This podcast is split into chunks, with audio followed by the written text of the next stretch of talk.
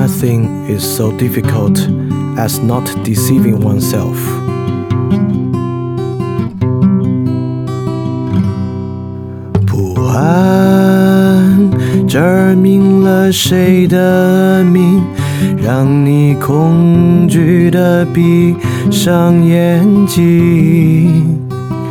雾伞照亮那个影，词句编织你的艰辛。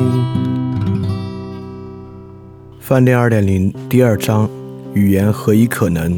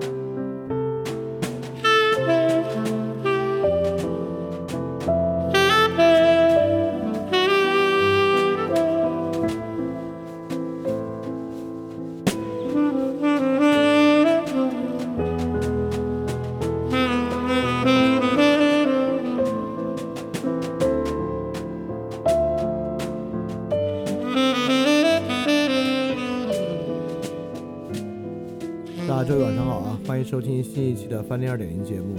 这个呢是维特根斯坦的第十八期，翻店二点零的总三十六期。还是呢继续带着感恩的心，欢迎大家来听今天的节目。那么今天我们进行的呢是维特根斯坦的第十八期，也是维特根斯坦哲学研究第一部分的倒数第二期。我们第一部分呢会讲的非常非常细致啊，就这么一节一节的讲。第二部分呢，我打算用两期节目就给它讲掉。所以维特根斯坦呢，应该还有四期节目就结束，所以这个呢，确实也临近翻店二点零第二章的结尾。那么第二章的内容我们讲了非常非常多啊，从最开始我们从维特根斯坦角度了解语言是什么样的语言游戏，了解语言的一些非常基础的问题，到了解什么是语法命题，到维特根斯坦对于心理学的分辨。到上一期，我们知道什么叫做语言的旨趣，就是 point of language game，什么是语言旨趣等等等等的问题啊，呃，从各种各样的方面呢，对于我们语言的关系以及在语言中构成的我们与世界理解的关系呢，有一很大的进展和认识。因此啊，临近这个维特根斯坦二点零节目的结尾呢，我们也慢慢慢慢。希望呢，在接近最后的地方给大家一个综观，就是维特根斯坦这套语言的观念和看法啊，它并不是一个仅仅针对语言的，不如说呢，这是一个针对形而上学的彻底的反动。那么形而上学本身呢，也不是对于世界的一些非常基础的一些认识和看法几条知识而已，形而上学本身呢，就包含了我们对于世界的最基本的一些观念。比如说，这里面有一直被我们称为这个认识论中心主义，也就是启蒙运动之后啊，慢慢从转向这个认识论中心主义的这么一套想法。那维特根斯坦这套语言观呢，就是对认识论中心主义一个非常非常大的反动。但是呢，我们还是得去说啊，这个玩意儿到实际生活中长什么样？就如果我们主张啊，认识论中心主义不仅仅是对哲学家如何做哲学产生影响，那同样呢，也借由科学主义，也借由。哲学所形成的各式各样的意识形态，对我们每个人的实际生活产生影响。那我们也必须要知道，这个玩意儿落实到生活中长什么样。维特根斯坦这个克服形而上学克服了半天，克服到生活里面长什么样？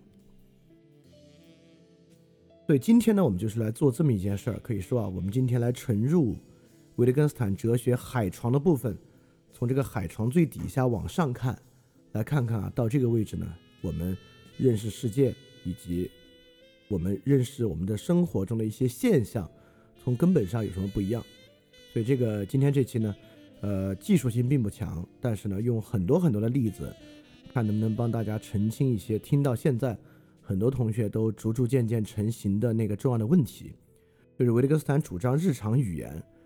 这个日常语言，日常语言到底是什么东西啊？这个日常语言，我们如果遵循所谓的将语言看作日常语言这么一点，到底会有什么不一样？这么一个问题。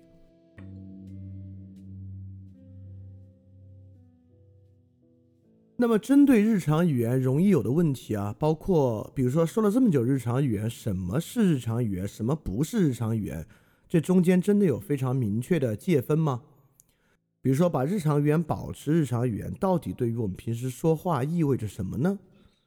包括啊，从呃，应该是呃四期以前，我们开始接触了一个非常重要的概念，就是语言建制。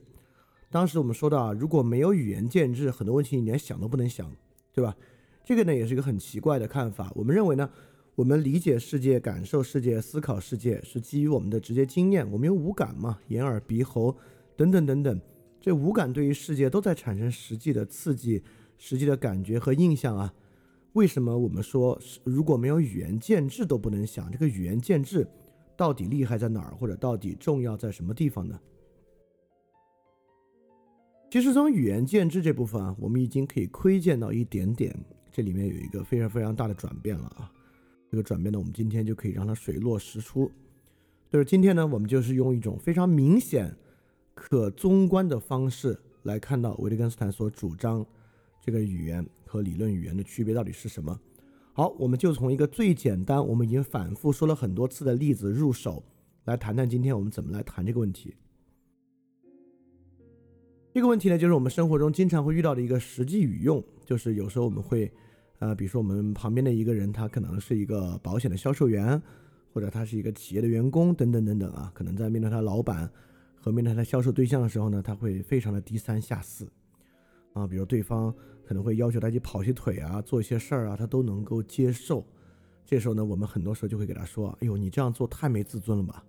我们会这么给他说，或者说“自尊”这个词也用于，比如说，呃，老师批评学生，或者呃，领导批评下属，或者就是朋友之间互相批评，对方就打死不接受你的批评，就认为你有什么资格批评我？你们为什么要批评我？等等等等。我们有时候呢也会给别人说：“哎呀，你自尊心是不是太强了呀？”那么这里就能产生一个最基础的区分。如果维特根斯坦说这个句子的语义是什么呢？就是你这样做太没自尊了吧？其实呢，我们就在说你不该这样做。但是如果从一种理论语言来讲啊，你这样做太没自尊了吧？我们就会说，你为什么这样做呢？是因为你的自尊心比较低，或者你这样做呢会减损你的自尊。维特根斯坦认为啊，这句话在谈你不该这么做，而一种理论化的语言呢，会认为我们之所以用这句话，其实真的在说自尊。比如说，我们批评一个人，那个人打死不认，我们说你的自尊心太强了吧？用维特根斯坦来说呢，这句话的意思就是说，哎，你听听我们的话好不好？你接受接受我们的批评。但从另一个角度呢，好像我们真的是在谈，你现在问题是你有过高的 self esteem 自尊的一个问题。你看啊，这里会产生一个问题啊。你说你维特根斯坦，你说你的意思是说你不该这么做，你就直说呗。你为什么不直接说你不该这样做，而要说你这样做太没自尊了呢？是因为啊，你该不该这样做呢？你不该这样做也有很多原因导致你不该这样做。自尊啊，就是我们发明的一个语言建制。这个语言建制从维特根斯坦视角来看啊，并没有在描述我们有某种自尊，我们的内在有某种叫做 self-esteem 的一种自尊。自尊啊，不如是来描述我们接受还是抗拒他人给予我们的一种负面对待这么一回事儿。也就是说，在社会生活中啊，有在交往之中呢，有时候他人会凌驾于我们之上，有各种各样的有各种各样的方式啊，就是包括让我们做一些明显低于他的一些，比如说对他私人的服务啊，或等等等等的。自尊呢，是来表述这样一个关系的。当我们接受。这样的一种低于他人的状态呢，这就叫做自尊心比较低。当我们拒绝这样的东西呢，可能就会被称作自尊心比较高。因此，维特根斯坦为什么不直接说你不该这样做呢？就是因为自尊在语言建制中是有一个位置的。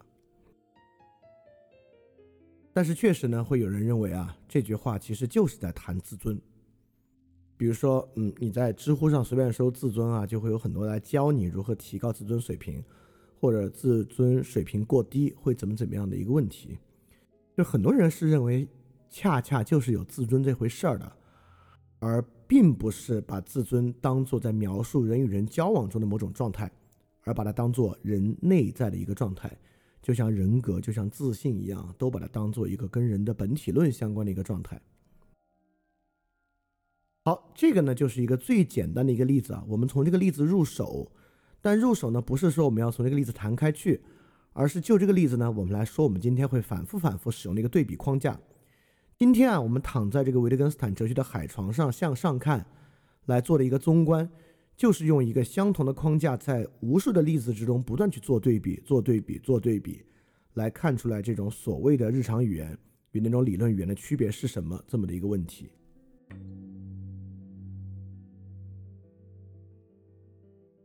因此呢，本期我们的一个对比框架就是这样一个框架。有时候呢是一个现象，比如说一个人对另一个人低三下四；有时候呢是一句言语，比如说我们说啊，你这样也太没自尊了吧。然后呢，我们就来对比两种不同的语言观念如何回应这么一个现象，回应这么一个言语。比如说我们的理论语言这边啊，我们打个括号，它其实呢都是某种本体的设想。我们在设想当我们谈及自尊的时候呢。确实有一个自尊本体在那儿，这个现象呢，就是由人的自尊水平决定的，而言语呢，就是在描述这样一个自尊水平的高低。因此，当我们说啊，你这个人自尊心太强了吧，我们就是在说你要放下你的自尊心。那人怎么放下自尊心呢？这个当然自有一套技术的方式去解决。那么在自然语言这部分呢，我们就是在说啊，没有什么自尊水平。这句话虽然谈自尊，但其实并没有。并没有认为真的有什么自尊存在，这个言语就是在说呢，你应该多在意其他人对待你的态度这么一个问题。所以今天呢，我们就找不同的现象和言语，分别在理论语言和自然语言或者叫日常语言两方面来看，他们分别怎么理解这个现象或者怎么理解这个言语，在不断的例子之中反复来看，能够得到到底维特根斯坦所主张的这套对于。这个形而上学的克服啊，最后的结果是什么样的？我们的生活中的差异是什么样的？所以很明显，理论语言那帮呢，在面对现象和语言之中呢，在做很多分析，就是这些现象是由什么因素引发的，什么东西导致了这样的现象？言语呢，在描述何种对象？言语里面呢，肯定在描述某种实际存在的东西，在描述什么实际存在的东西？这个呢，就是理论语言那部分所呈现的世界观，而在维特根斯坦这边呢，在日常语言之中呢，当然主要在在意在交往中的功能是啥？它是一个请求吗？它是一个命令吗？它在如何呈现出人与人交往之中的一个状态？好，我们就用这个结构，不断不断不断，在例子中去看。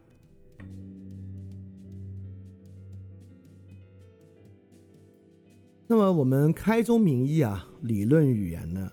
它的问题就在于这本这里面呢有一个本体的设想，当然这个东西是我们非常非常熟悉的啊，也就是说人的内在呢有某种本体的对象，这个本体对象呢对于人的言行具有决定性的作用。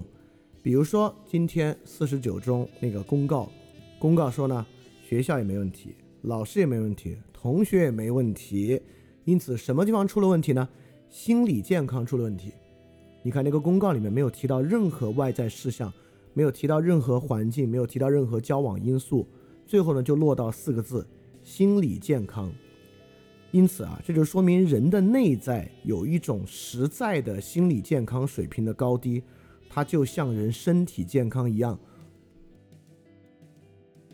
我们当然可以从身体健康上来讲啊，哎，这个人身体好一些，那个人身体差一些，或者我们拿一个更直观的事情来说。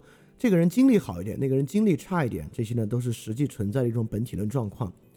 那么理论语言呢，就相信啊，还有各种各样其他的本体论状态，尤其是与人的内在相关的。因此呢，心理健康四个字才对人的言行具有这么大的决定性作用。因此我这么说呢，就是说这个本体论三个字你可能比较陌生。当然，你如果如果你如果总听范儿电台，本体论三个字应该不会太陌生啊。但陌生也没关系啊，本体论背后这个设想。你是一点都不陌生，就这套理论语言呢，恰恰是我们平时熟悉的一个解释与理解世界的方式。那么在这个方式之下，我们经常设想行为是由什么引发的呢？我们的行为是由什么引发的？语言在描述啥呢？要么呢是由人的神经系统引发的，要么呢是由特定的心理机制引发的，要么呢是由人的感觉，就是快感与痛苦引发的，要么呢是由人的潜意识引发的，要么呢是由人的意志引发的。所以，当我们平时讲这些对象的时候呢，就是在讲这些东西，包括我们讲的人的感觉，讲到人的意愿，讲到人的意志，讲到人的理由等等等等啊，都在谈。实际存在于人内在的一种东西，他自己有一个意愿，他自己有他的一个意志，有他的一个精神，有他的一个心态，有他的一个等等等等的，有他的一个认识，他的一个认知等等等等，这些东西呢，在决定着一个人的想法。这里面呢，你能够明显的看到一种认识论中心主义在这个去理性化背后留下的那个玩意儿。这个认识论中心主义呢，就是有点像笛卡尔、康德那个，认为这个人的言行受什么影响呢？受他理性的影响，受他所接受的知识的影响。啊，今天我们当然某种程度上也相信这个，我们认为这个人只要是这个告诉他一个问题啊，事实到了，逻辑到了，他的想法就应该改变。当然，实际生活中完全不是这样啊！你把事实和逻辑告诉一个人，他的想法未必会改变啊。绝大部分程度之上，人是不可能屈服于简单的事实和逻辑的。那么从弗洛伊德那里呢？呃，当然从弗洛伊德更早就开始了，从反理性开始，我们可以说从叔本华等等开始，我们就开始认识到这个理性并不重要，重要的呢是意志、是精神、是心理。在弗洛伊德那里呢，变成是欲望、是利是利比多；在拉康那里呢，变成是元乐等等等等的过程。就这些东西，虽然已经抛弃了理性中心主义，但依然是某种认识，或者我们用更现代的词汇来讲，某种认知过程。带有决定性的作用，因此我们语言呢，既参与认知，也在描述人的某种认知。因此，人的感觉是，人的想法是，人的意愿是，等等等等，在引发和导致人的言行，对吧？所以，我们语言描述的呢，就是以上这些东的过程。当然，如果是真正的知识呢，就是描述这些心理的机制、原则、原理、规律等等等等的。所以说啊，就比起日常语言所构成的那个世界，实际上理论语理论语言构成的世界我们更熟悉，因为今天网上这种各种各样理论量非常大嘛，不管是这个心理学的理论啊、经济决定论啊、演化论的决定论啊，等等等等，感觉的决定论啊，等等等等，都是这样的一些，包括历史历史主义啊，都是这样的一些看法。在这看法之下呢，我们其实很接受，也很敏感于一种被。一种力学的隐喻，潜意识啊、意志啊、感觉啊、心理机制啊，影响的人的言行。所以这部分是我们熟悉的。我们其实不熟悉的呢，是维特根斯坦的这个日日常语言。当然，已经第十八期了，有很多一直听的同学呢，也应该稍微有点熟悉了。好，我们今天的问题意识描述清楚了，就是要来说这个问题，来做这样的一个对比。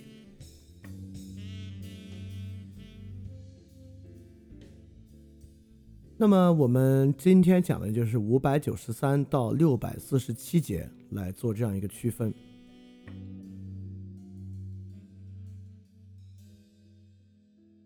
整个这部分呢，就是我们分成三个部分来讲，一个是五九三到六零六，一个是六零七到六二八，一个是六二九到六四七，分别来讲一些不同的方面。这个到具体到它的地方，我们再来细说。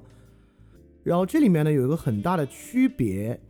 就是机械论世界观和非机械论世界观，也就是说，被维的站在维特根斯坦对面这套理论想法呢，依然是机械论世界观。虽然啊，从这个二战之后，这个机械论世界刚刚看上去有点过时了。我们有了这个复杂理论之后呢，我们会认为我们已经更新了一种机械论的世界观，有一种生机论的世界观等等等等啊，话说的比较多，但究其根本呢，其实还是机械论世界观。这个机械论世界观呢。作为一种非常基础的想象世界和构想世界的方式，一种力学隐喻的方式啊，其实一直没有变。当然，说力学隐喻呢，好像这个事儿会有点抽象啊。但今天变成实际的例子之中呢，什么叫机械论世界观，可一点都不抽象。它变成在实际例子之中一些非常具体的认识世界的方法。我们今天就是既来看维特根斯坦的方式有什么不一样，同时呢，就是对于机械论世界观的某种摆脱。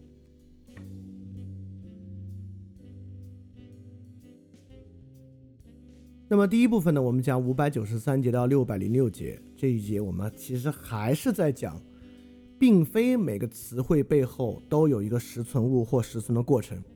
意思呢，就是说，就像我们说自尊啊，我们谈自尊，并不代表就有一个自尊存在，明白吧？我们谈你要自信一点，你太自信了，并不代表他心里面有一个自信水平，有一个自信存在。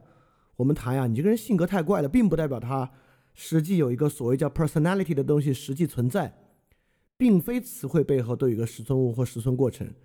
这个东西啊，一谈再谈，一谈再谈，但是呢，在生活中比较难摆脱啊，这个得慢慢学会去摆脱，这是一种比较难完全脱离到的指物逻辑。当然，从最开始我们谈到指物，到现在呢谈指感觉、指意象等等啊，比指物本身就要再复杂一点，要再隐藏一点了。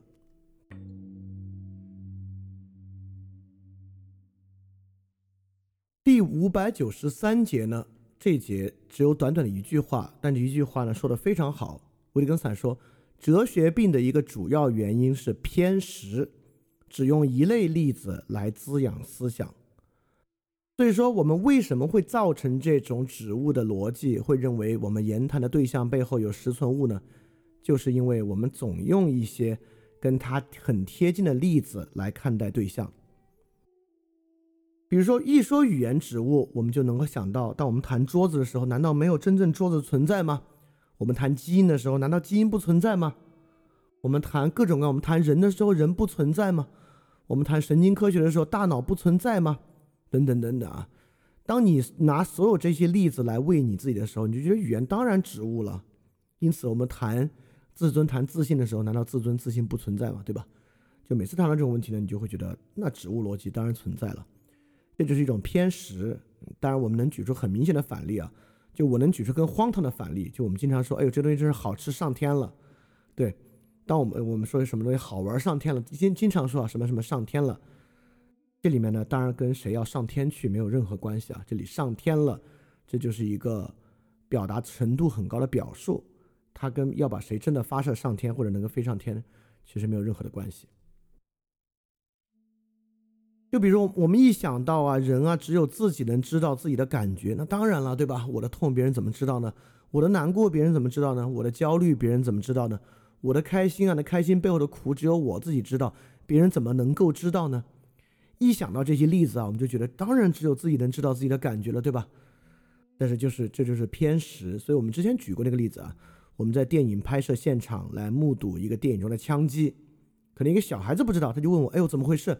我们要不要赶紧打幺二零救那个人？”然后你会说：“啊，那假的，他不疼。你怎么知道他不疼？你怎么会你怎么会知道别人的感觉，对吧？你当然知道别人的感觉。我们在生活中很多情况之下，我们当然都能知道别人的感觉，就是猜测、预测、谈别人的感觉，就我们预想中别人的感觉来做回应。”或者做一些反应，是这个日常语言语言游戏中非常重要的一个部分。包括我们一说潜意识存在，人被潜意识决定啊，我们就想这个梦境，对吧？内隐记忆的形成，平时经常说错话，等等等等啊，那潜意识当然存在了，而且当然对我们有很大的决定作用，对吧？那其实呢，有很多的反例，我们之前讲行为经济学讲过啊，行为经济学有个很大的麻烦，它在设想啊，人有一种思维的模式。但是这些实验呢，只能做一次，不能做两次。一旦做完一次，那个人知道这个实验结果之后啊，再做呢，他的变他就完全变了。当人知道有这么一回事儿之后，他立马呢，好像就不受这个机制的影响了。所以说，人是不是受潜意识机制影响呢？其实有非常明显的反例。这个还仅仅是关于人的认识的问题，哲学病在这些方面的问题非常非常多。包括不管是对于科学决定论的看法，对于政治问题的看法，对于经济问题的看法，很多问题，当人认为有一个本质，有一个本质的观念在背后，包括虚无主义等等等等啊，这些东西都可以说是由偏食来构成的。当人只观看一类例子，只由一类例子来滋养思想的时候呢，它很容易形成一种单向度的思维方式。这个我们在之前的激进主义。和思想暴力里面提到非常非常多，就如果今天从这个角度来谈激进主义呢，我们就可以说，激进主义是一种典型的使用一类例子来滋养思想的一类方式。当然啊，人是有很强的这个能力的。比如说一个激进的左翼，他能够将生活中的一切例子都用左翼、用劳动关系、用剥削理论来看待，不管这个剥削是一种原初意义上的基于生产资料的剥削，还是是一种隐喻意义上的基于价值的剥削、基于感受的剥削等等等等，他都能够来这么想。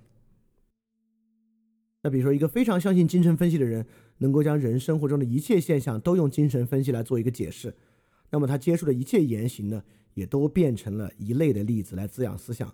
那这个哲学病呢，当然会越来越强，越来越强，越来越强。因此啊，我们学习维特根斯坦啊，之前就是提到过，之前在维特根斯坦带给我的这个影响和改变里面就已经提到过这一点了。就学习维特根斯坦，当然得有一种非常关键的信念。就是关于人的问题，绝对总有另一种可能。就任何情况之下，都有另一种可能可以去理解它。他这个东西说的比较浅呢，有点像康德所讲的那个二律背反。当然，这个二律背反还是这种另一种可能的一个方面。也就是说，即便对于同一个问题，人们都有不同的看法，更不用说在维特根斯坦的意义之上，他更关注我们能够用不同的视角看问题，那可能性呢就更多更多了。所以这一节呢，我们就可以说，这个哲学病的一个最主要的原因就是视野的匮乏，而将一切言语中的问题当做本体论来看待，就是一种视野的匮乏和一种偏食啊。尤其是一个人接受了这种现代心理学启蒙之后，或者一种现代的科学决定论启蒙之后，他看待任何问题啊，都变成了就是他戴上了一副眼镜儿，在这个眼镜之下呢，所有例子都变成了一类例子。那你老这么看，老这么看呢？当然，你就会对这个理论非常崇拜，或者认为这个理论可以解释一切了。所以哲学病呢，就是这样一种偏食，而破除这个偏食的方法呢，就是看到另一种可能性。所以今天呢，我们这个对比其实也是在不断的给大家看另一种可能性在日常语言之下是什么样的。好，我们接着往下看。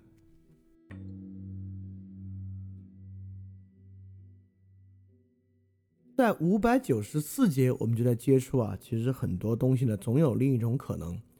五百九十四节，维特根斯坦最开始说了一个例子啊，意味深长说出的话不仅有一个表层，而且也有深度。也就是说，我们说话两种方式，一个方式呢就是简简单单把话说出来，另一个方式呢就是意味深长的把这个话说出来。所以你看现象啊，是我们在意味深长的说话。比如说言语呢，比如说我们意味深长的说啊，我觉得你们今天做的不算差。那么这个本体设想呢，就是所谓的话里有话，这个话的表面呢有一层意思，他的心里呢有另外一层意思。这另外一层意思来自哪儿呢？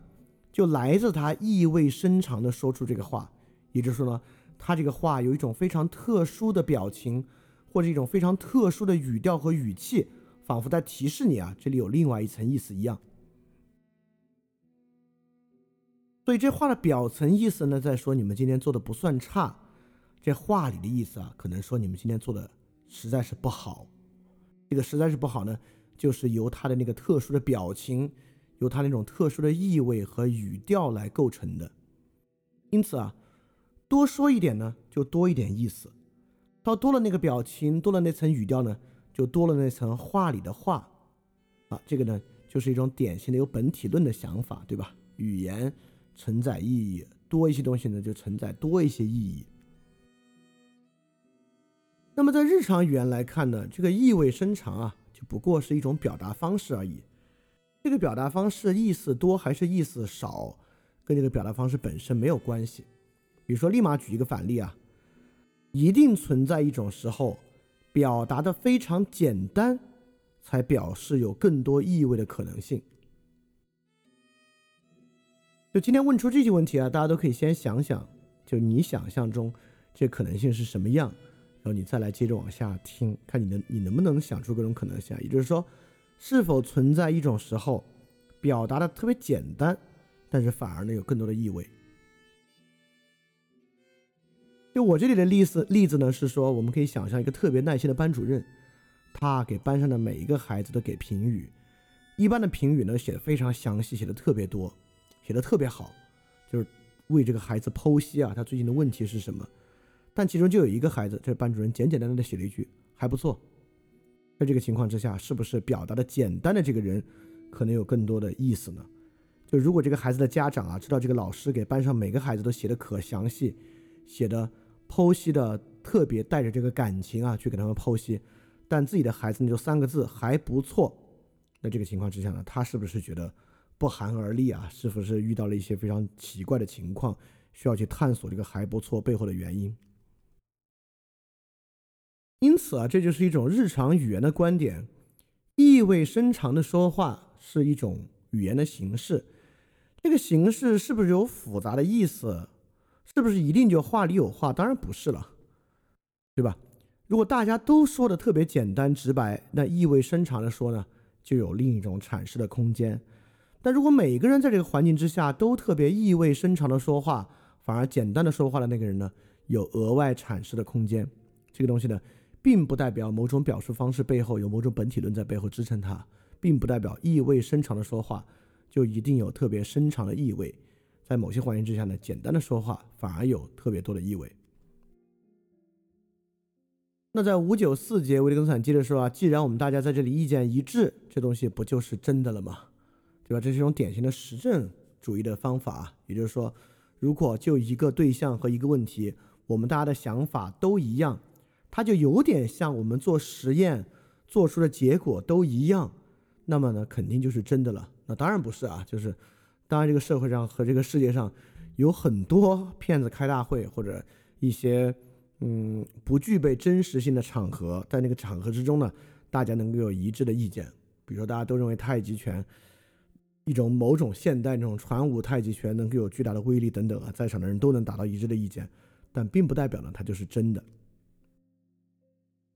当然，更直观的例子是五九四节这个例子，五九四节括号里这个例子，维特根斯坦说，有有这样一种说法，他说，我不能接受别人的证词，因为他其实不是证词，他只是告诉我他倾向于说什么而已。好，你看这个我们可以对比一下了，现象呢是有一个事实，言语呢就是一个证词，证词呢当然就是一个证人对这个事实的某种描述。如果有种本体论的设想，我们当然认为，语言怎么可能反映全部的真实呢？而且本这个人心隔肚皮的想法啊，因为我的感官啊跟他的感官呢并不连接，所以证词呢某种程度上呢当然是他倾向于说什么而已，我是不可能通过他的证词直达那个事实的，对吧？所以这句话有道理啊，我不能接受别人的证词，因为他不过是他倾向于说什么而已。他并不是对真实事实的一个反应，所以我们当然更倾向于，比如说一个没有经过编辑的照片、视频等等等等啊，才是呢对事实更好的反应，而证词本身呢只是别人的一句话而已。这呢就是某种本体论意义上的看法，因为语言怎么能帮助我们通达事实呢？它是对事实一个很大的转译和一个描述而已，对吧？但实际上，在日常语日常语言之中啊，如果我们都不能接受别人的证词是证词，只是倾向于说什么而已，那不管是这个笔录啊，还是法庭庭辩中的证人作证证证证人证言，其实都失去了效力。而如果这些东西失去效力呢，我们可以说这个司法体系啊，基本上就要停摆。所以实际上生活中情况啊，我们都接受证词是真正 testimony 是有 test 效果的。它是有这个质证效，有这个证明效果的。比如，只要证词经过了一种质证的过程呢，我们就把它当做是真的。不管是陪审团的采信，还是我们这边的证人证言，在法庭上呢，我们就把它当证词看待。而且我们只能把它当证词看待，因为这个证词啊，在这个司法审判中有多么多么重要的一个地位。虽然啊，司法审判确实是很强调这个客观证据。但证词在里面呢，基本上都不可或缺。所以说，本体论的意义之上，我们确实可以比划比划这个人心隔肚皮，这个语言不能反映现实，所以光说话有什么用啊？话不过是别人倾向于说什么而已。但实际生活中，你根本不能这样想。实际生活之中呢，证作证以说的话来反映现实，是特别重要的一种语言游戏。那不光是。司法的过程，还是比如说企业内部，我们要调查到底发生了什么等等等等啊，我们不得不去相信，不是说我们很无奈，没没别的方法，是说其实我们就相信一种被质证过后的话，把这个话呢当做真的，当做证词看待，这就是我们生活的环境，我们的生活形式就是这样的。所以这点上呢，也能看出这个日常语言和这个理论语言非常非常大的一个区别。所以我们就要知道啊，总有别的一种可能性，就像这个意味深长那个例子一样啊，我们一定要想到，不管现在一个例子或现在有两三个例子，多么明确的指向我们相信相信那种本体论特征，人是这样，人是那样，思想是这样，思想是那样，肯定有别的可能性，不是这样的啊。关于人的问题。是绝对没有定论式的例子存在的，是不可能有的。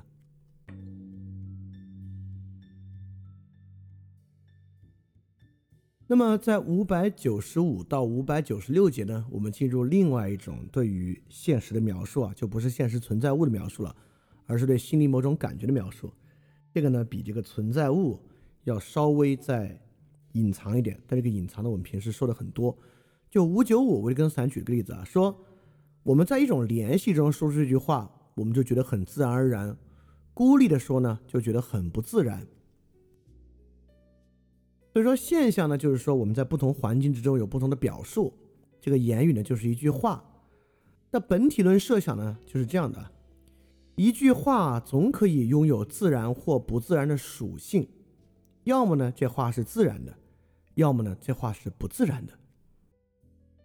就像当维特根斯坦提出了这个日常语言与非非日常语言区分的时候啊，我们就忍不住问：怎么标准区分一句话是日常语言还是非日常语言？就像每一个表述都附带一种两分的性质，要么呢它是日常语言，要么呢它是非日常语言。就像这里面一句话，好像要么呢是自然，要么呢是不自然。因此，自然不自然或日常语言非日常语言，在这里面变成了一个实际存在的性质，它成为每一句话都拥有的一个性质。好，这是一种语言本体论的想法啊。但维特根斯坦可不认为语言有什么本体论。比如说，在这种日常语言的情况之下，我们给别人说：“哎呦，你这样说太不自然了，你怎么这样说话？”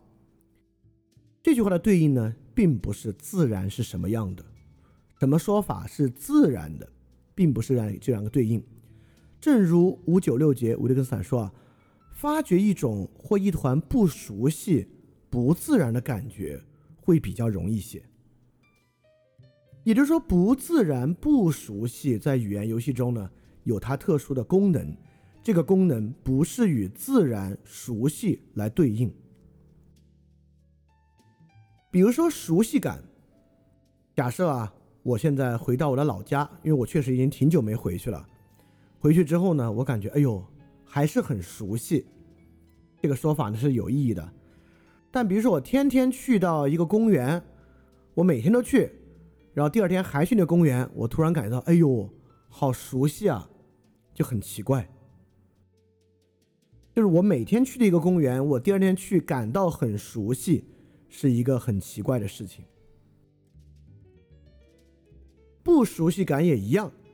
假设我一个每天都去的公园，但今天去却感觉，哎，不是很熟悉啊。有些不熟悉的东西是很自然的。比如说，有一个第一次认识的人，别人把我介绍给他，别人说，哎哎，这是谁谁谁，跟你认识认识。我跟他说，你好你好，哎呦，我对你好不熟悉啊。别人就觉得你疯了，对吧？你第一次认识，当然不熟悉了。因此，我们说熟悉不熟悉。包括我们自己感觉熟悉不熟悉，和这个事儿实际上有没有一种本体论的熟悉一点关系都没有。好，这样有点怪了啊，要注意啊。比如说啊，我每天去同一个公园，我当然应该感觉很熟悉啊，对吧？你每天都去，但为什么你一点都没有熟悉感呢？就说明熟悉不是一个实存的性质，而是一个功能。也就是说，你认识一个新的人，一个新朋友，你当然应该不熟悉了。但这个时候，为什么你不会产生不熟悉感呢？对吧？而为什么你对一个你很熟悉的环境才容易产生一种不熟悉感呢？所以可见，熟悉不熟悉，日常不日常，自然不自然，是来表反差的，并不是来表达某种自然的性质。这个语言建制的发明啊，熟悉感、不熟悉感，是用于本不熟悉的地方熟悉呢，或者本熟悉的东西产生不熟悉的这种反差感觉，而绝不是用于描述某种客观存在的性质。因此啊，我们说日常语言、非日常语言，非日常语言呢，就是说明明有一个现成的自然的解释，你非要用一个别扭的解释，这个呢就叫不日常。就像我们说，哎呦，你你这个人今天说话阴阳怪气，好不自然啊！你能不能自然一点？比如一个男孩刚刚追求一个女孩，两个人出去玩，这个男孩用力过猛那个样子，我们就说，哎，你说这话太不自然了，今天。但这男孩很难问。啊，那怎么算自然呢？这个女孩，可能也只能回一句：“那就是你放松啊，就自然而然就自然啊，对吧？”她很难描述出自然的标准是什么。同样，我们说啊，你这个说法太不日常了，你这说法太理论了，你很难回一句：“那日常是什么呢？怎么才叫日常呢？对吧？”也就是说，日常、非日常、自然不自然、熟悉不熟悉，不是一个客观存在二分的标准。而是一个语言建制，用来描述某种本应有却没有的感觉或状态。所以这个呢，也是维特根斯坦这套语言观念和这种本体论的语言观念一个非常非常大的差异。啊，这个差异呢，什么什么感啊？我们平时生活中非常非常多，绝大部分情况之下，我们使用什么什么感这种偏心理学的表述呢？都是在本体论的意义之上的，所以大家平时呢可以对这个保持一定的敏感。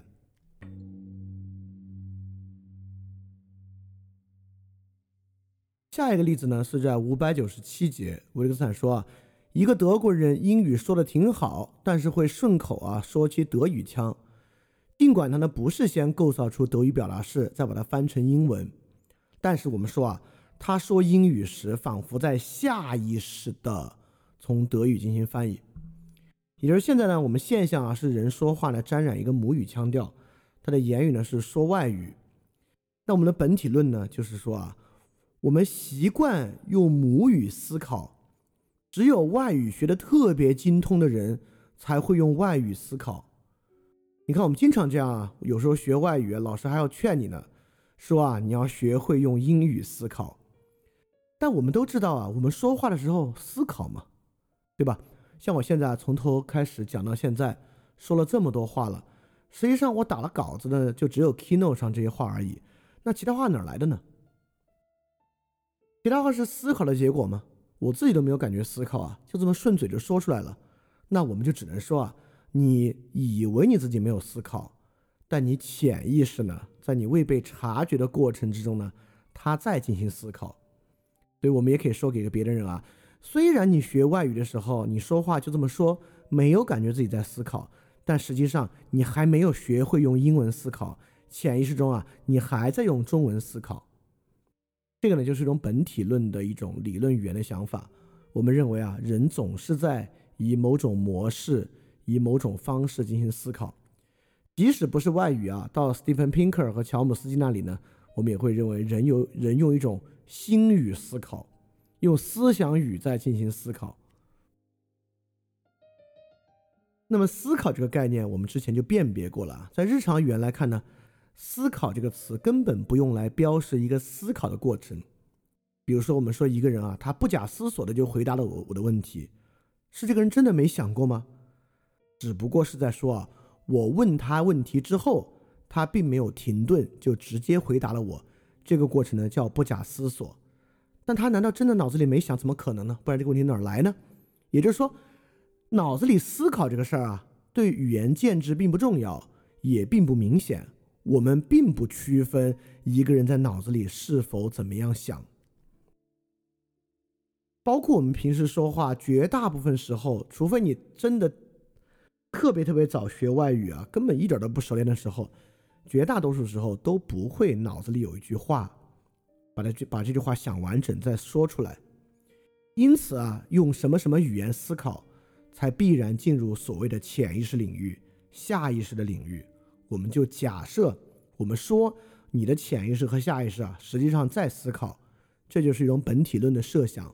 我们假设人有一种潜意识，有一种下意识，在他自己不知道的地方呢，在进行思考。我们有时候有时候也说啊，我们的认知模式虽然你自己感觉不到，但当然存在。难道你的大脑里不存在一个认知模式吗？如果不存在的话，这些话是从哪来的呢？对吧？我们会问这个问题。但如果你之前学维特根斯坦，你应该有敏感啊。这在维特这在维特根斯坦看来呢，就是误导性问题。这个问题是我们不需要回答的，不需要回答，不是因为我们不求真，不是因为我们不求甚解，而是因为我们根本没有遇到这个问题。你想它干嘛？你想它或不想它？难道会真的影响你平时思考、说话、跟人对话时候任何过程吗？不会啊。因此，你问这个问题干嘛呢？你问，那这些话从哪儿来的？这句话是干嘛呢？你可能说啊，正常人当然没这个问题了。我们问这个话是来去解决那些失语症的文他们说话的问题的。但如果你真接触那个问题，你会发现啊，如果你真的要解决失语症的人的问题，你根本不必去看。普通人那句话从哪儿来的？当然，你看的话呢，其实你也看不出来。所以说啊，从来没有我们用哪种语言思考这个问题。思考这个语言建制不用来表述一种实际脑子里发生的过程和方式。思考这个语言建制实际上是用来表述我们人说话和说话反应之间间歇。这么一个语言建制的，这是一种日常语言的思路。我们为什么要用这个建制呢？你说，哎，对呀，难道思考这个对人来讲这么重要的一个问题，我们都没有用？我们用思考这个词来当什么说话之间的间隙？这不是大词小用吗？其实不是啊。就比如说，我们现在是一个公司，这公司里面啊，每次开会有一个人啊，都主动第一个发言。但他每次发言呢都挺轻率的，所以说我们我们大家给他说，哎，你多考虑考虑，你多思考思考再发言，好不好？啊，因此“思考”这个词就是来干这个东西使用的，而这个东西才是重要的，因为什么呢？因为真正啊，我们以为我们在 thinking 那些东西，根本不是靠思考嘛。你学数学不就是学用数学思考吗？那你学数学这个过程中，思考这个词儿很关键吗？对吧？你学哲学，学维特根斯坦就是在学某种思考方式嘛。但学维特根斯坦这个哲学过程，思考这个词儿很重要吗？没有这个思，没有这个词儿就学不会吗？不会，对吧？所以思考这个事，我们觉得哇，思考对人太重要了。这个想法本身就很奇怪。思考对人有什么重要的呢？对吧？我们觉得思考重要，反而是个很奇怪的想法。人怎么能不思考呢？就一个小孩从生下来，从有语言开始。他不思考，他怎么去吃，怎么去喝，怎么假哭呢？就思考不是什么新奇的事情啊。所以说啊，没有什么思考不思考，用语言思考，用外语思考，没有这些事情啊。这些是一些本体论的设想。设想我们在言谈说话之际，有一种下意识和潜意识在运转，并且这种下意识和潜意识啊，竟然还可以用母语或者用外语。我只能说这个想象力太疯狂，这个想象力也太大了。但是呢，就是由于我们太熟悉这套本体论想象了，我相信很多人在学习外语的时候都听说过，要学会用英语思考，好像 这样呢，做英语阅读题啊或写作的时候呢，就能更熟练一点。但是你现在可以仔细想想，真的有这回事儿吗？什么叫做用英语思考？就也许有人啊，做阅读题的时候呢，每读一句都要翻译成中文记下来，那那种只能说太不熟练了。我也不能说，可能你不那么翻译，能够直接那么读，你就变成用用用英语思考了。其实那个时候你脑子在进行什么思考呢？你真的在一句一句去想它吗？其实也并没有，对吧？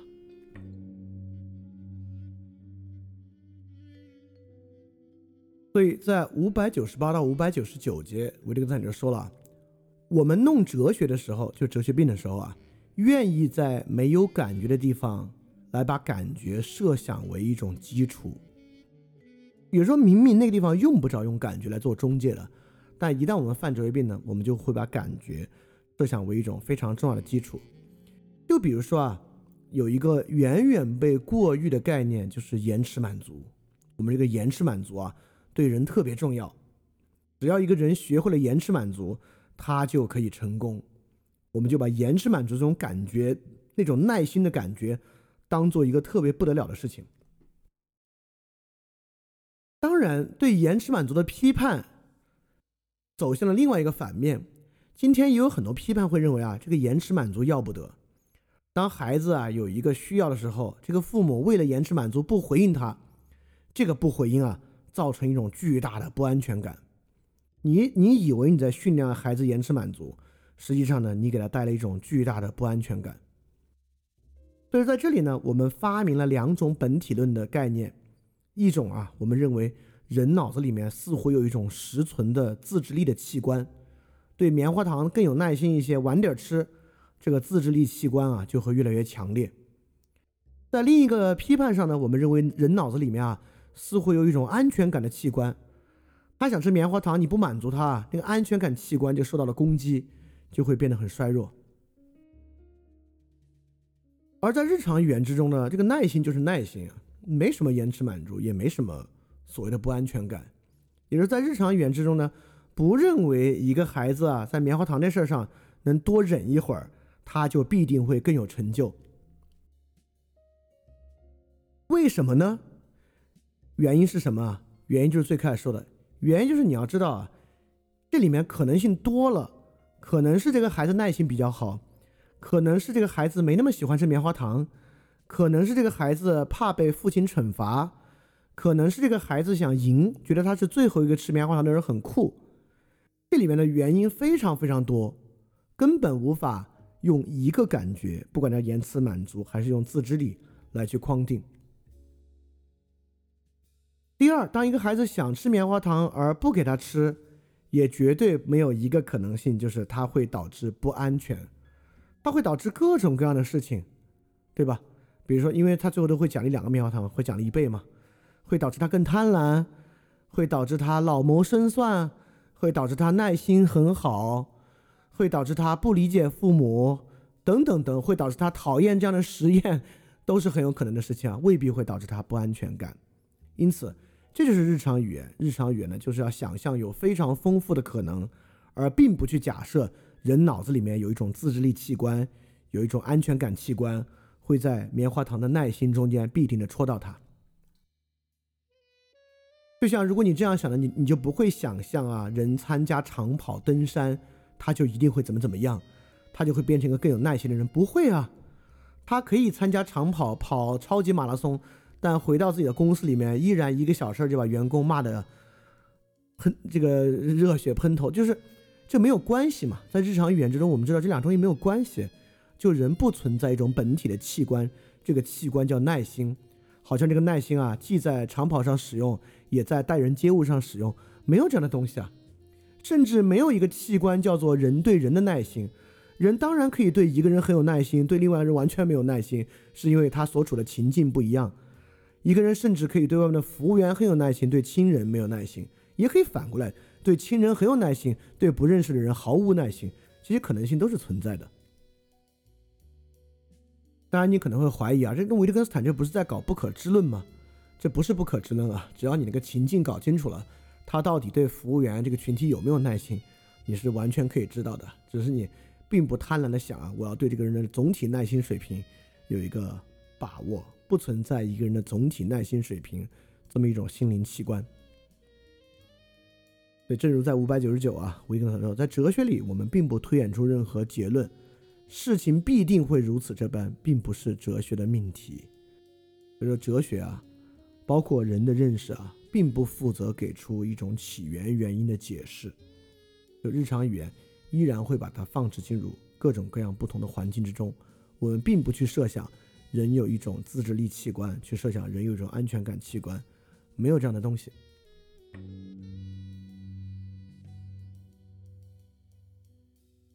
所以说六百节呢，维特根斯坦就是在说啊，词汇背后并没有跟它对应的实存性质和物。六百节，维特根斯坦说，不对我们显眼的东西都有种不显眼的印象吗？寻常事物总给我们造成寻常的印象吗？啊，这个就很荒唐了，明显不是对吧？不对我们显眼的东西，它不造成印象，而不是造成一种不显眼的印象。我们说，哎呦，这这屋子有人太不显眼了，或者你今天坐的地方太不显眼了，意思就是说我根本没看到，而不是说有某种不显眼性。我们说，哎呦，你这个店里东西太寻常了，不是说你这个店里每样东西我都看到了，给我一种寻常性，而是说你这个店里的东西啊，没有抓住我的注意力，我都没有注意到。因此，我们说你刚才坐这个地方太不显眼了，你这个店里的东西啊太寻常了。并没有评价你刚才坐的位置有某种不显眼性，而是在说我没看到。第二个，并不在说每个东西都给我一种寻常性，而在于好像没有值得我注意的东西。显眼、寻常，并没有表达显眼性和寻常性，而是在表达语言游戏里的一个意思而已。就像我们完全可以给别人说：“哎呀，你这个孩子来我们这儿玩啊，挺内向的。”并不代表这个孩子有一种实存的人格。这个人格是一种内向人格，我们不过是在说你这个孩子啊不爱说话。包括我们看一个人跑步，说哎呦这个人意志力太强了，我们就说啊这个人真能坚持，而不是说他有某种叔本华意义上强烈的生命本质，他有一种很强的意志力。比如我们说哎你这个脑子转的好慢啊，并不代表他现在需要去接受某种泛用的训练，让脑子转得快一点。我们不过是在说你刚才反应比较慢而已，并没有真正有某种脑子转得快和脑子转得慢之间的实体的区别。所以词汇背后并不存在实存的物或者实存的性质，去设想这样一种本体，就是日常语言非常重要的一种特征。那么从六零一节到六零四节呢，维利根斯坦又在分辨认出这个词。在六零一节，他说：“我说到这张桌子啊，这时是我记起了这个东西叫做桌子吗？你看，我们就会认为，现在有个现象呢，认出了一个桌子。你言语呢，可能给别人说这是一张桌子。从某种所谓认知神经科学的角度，我们怎么能看到一张桌子为一个桌子呢？你肯定视觉得捕捉到这张桌子，你的视觉皮层啊。”得接受这到这个外部感官的刺激，桌子对吧？你怎么认出是桌子的呢？肯定你大脑内部有某种符号记忆，这个符号记忆中啊有一种对象叫桌子，你的视觉印象呢和你大脑中记忆中你已经学到的这个符号对象产生了匹配，所以你认出它在桌子。因此啊，我们用眼睛看任何东西，认出任何东西。从某种认知神经科学角度来看，当然都会有一个从眼睛捕捉到这个对象，在跟大脑内部记忆或符号中储存这个对象匹配的过程。只有这个匹配呢，我们才能知道它叫桌子。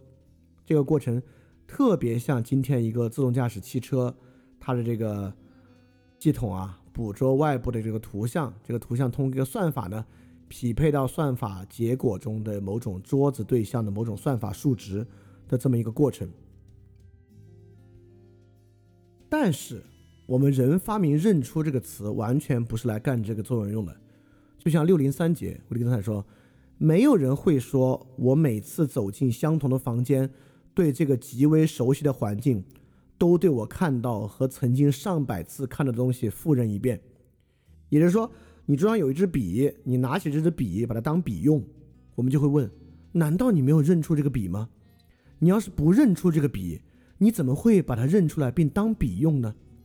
但在我们脑子里，我确实没有真的花心思去认出来它是个笔，与我们脑子中的某种笔对应，它是个笔，然后把它当笔用，对吧？你看啊，某种明显的比对的作用，比如说啊，你很长很长时间之后回到家乡。你有个认识的朋友跟你说，哎，你看这是谁啊？领一个人来，你没认出来，你说，嗯，不知道这是谁。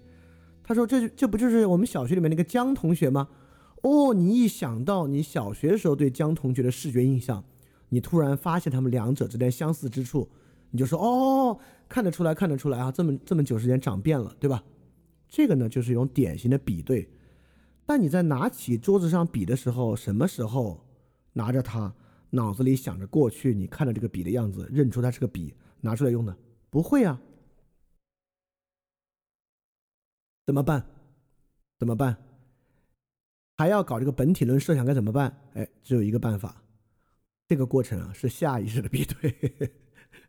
你会发现啊，每次一到这个画编不圆的时候呢，潜意识和下意识就来了。我们说啊，在下意识的过程之中啊，你在脑子里完成了比对；在潜意识的过程中呢，你在脑子里完成了比对。甚至我们还在拿神经科学来研究这个东西啊。反正每次一编不圆呢，就是下意识和潜意识。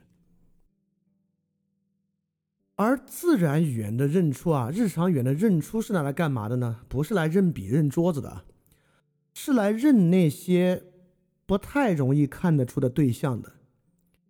也就是说，你的朋友领一个人来跟你说：“哎，认得出来这是谁吗？”说这话就是因为挺难认才能这么说。你不会天天回家，假如说你跟父母都住在一起啊，你每天回家，你爸爸都指着你妈说：“来。”认得出来这是谁吗？这就是神经病了，对吧？你当然在认啊，但是这不叫认出。认出这个词专用来认那些不太好认的东西。就比如什么时候我们认桌子呢？比如这个桌子啊，长得又有点像桌子，又有点像椅子，我们才说这是啥呀？你说哦，这是张桌子。就只有不好认的时候，才有认出这回事儿。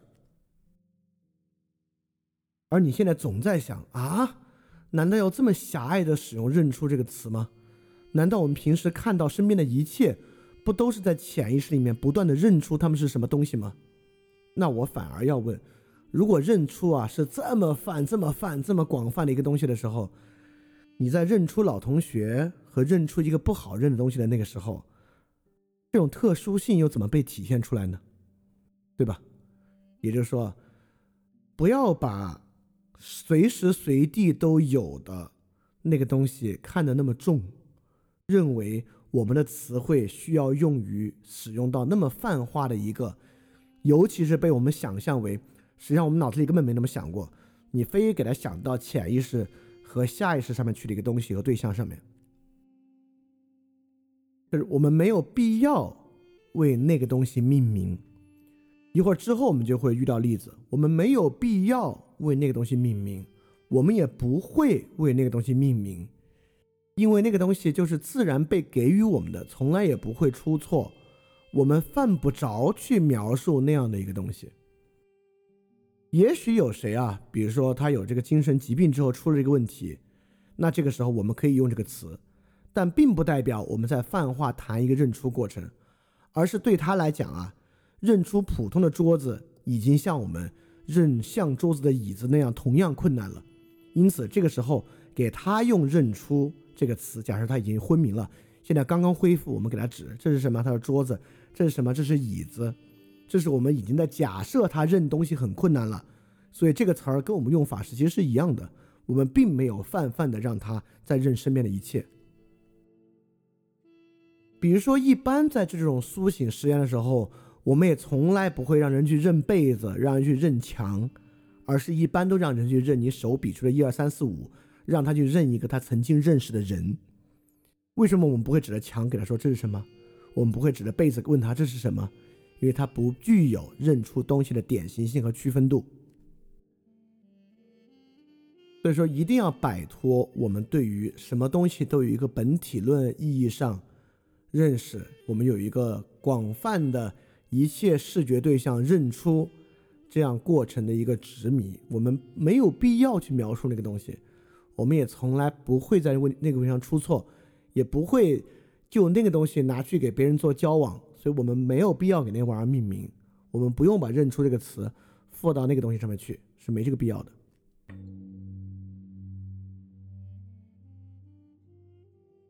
所以六零五到六零六呢，维特根斯坦就在跟我们说啊。不要总去想象一个主体。我想，我想还在接着说啊，就认出这个玩意儿啊，很不像我们拿这个对象和旁边的图画做比较，倒像是这个对象用图画正向覆盖。就像我们认小学同学，确实是在拿现在面前这个人和记忆中的图画比较，但我们拿起一个笔，说我们认出一个笔，我们现在却只有一个图画，就是现在的笔。我们没有，从来没有在大脑里浮现过过去的笔，因此我们只能说，在潜意识里有一个过去的笔，有一个储存在神经系统中符号性的笔，这些都是想象。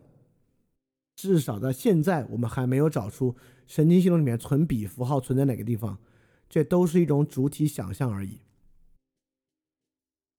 所以说，什么东西不是日常语言的呢？就是我们对每个词汇在定义它的时候，比如说我们定义认出，我们特别想给认出这个词一个本体论的想象，把它放置在一个机械论的宇宙之中，把将它看作是我们视觉对象与大脑中的某种符号匹配的这个想象的过程。我们似乎在想象一个引擎一样，似乎在想象视觉提供一个图像，像一个电脑一样，我们大脑内部有一个比对的算法在帮助我们算这是什么，那是什么。我知道今天有一种非常自然的用电脑比喻大脑的想象，但一定要明白，这是一种主体的想象。我们大脑并不像那样，我们也不知道大脑是什么样。因此，我们是搞出了某种叫这个神经元算法，并不代表我们大脑里面就是在用这种方法去认识图。但最近有一个实验是说，我们可以从神经。从视觉神经反向编码出图像啊，但那是有图库的，那根本跟我们真实的识图，呃，完全不是一个事情。OK，所以说不日常使用的语言呢，就是这样的一种逐个词汇去做主体想象的一个方式。而维根斯坦促使我们知道，我们发明这些词汇是拿来用的，不是拿来首先想象它的主体，再把它拿来用的。它没有主体，它在不同的句子里有不同的用法，都非常正常。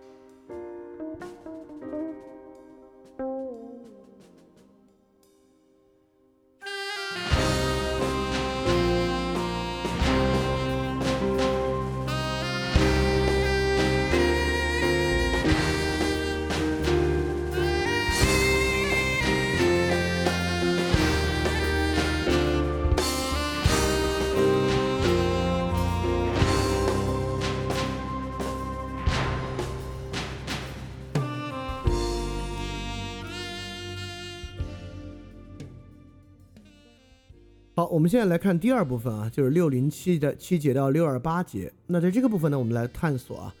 上个部分呢，我们在讲啊，你别遇到每个词汇都设想它背后有一个本体论。那么我们就要遇到另外问题了。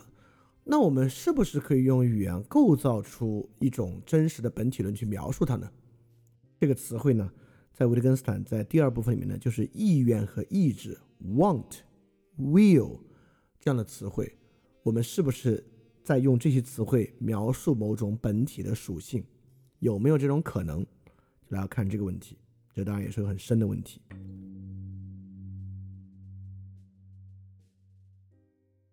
在六零七和六零八节，维特根斯坦尝试跟我们说啊，我们经常估计时间，但是没有估计时间这件事儿。哎，这话是什么意思啊？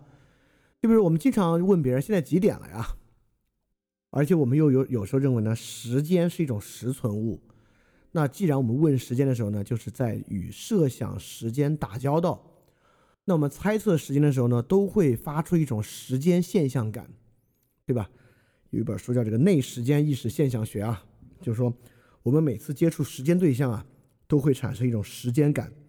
这个呢，这种时间感啊，就是我们在问现在几点了啊。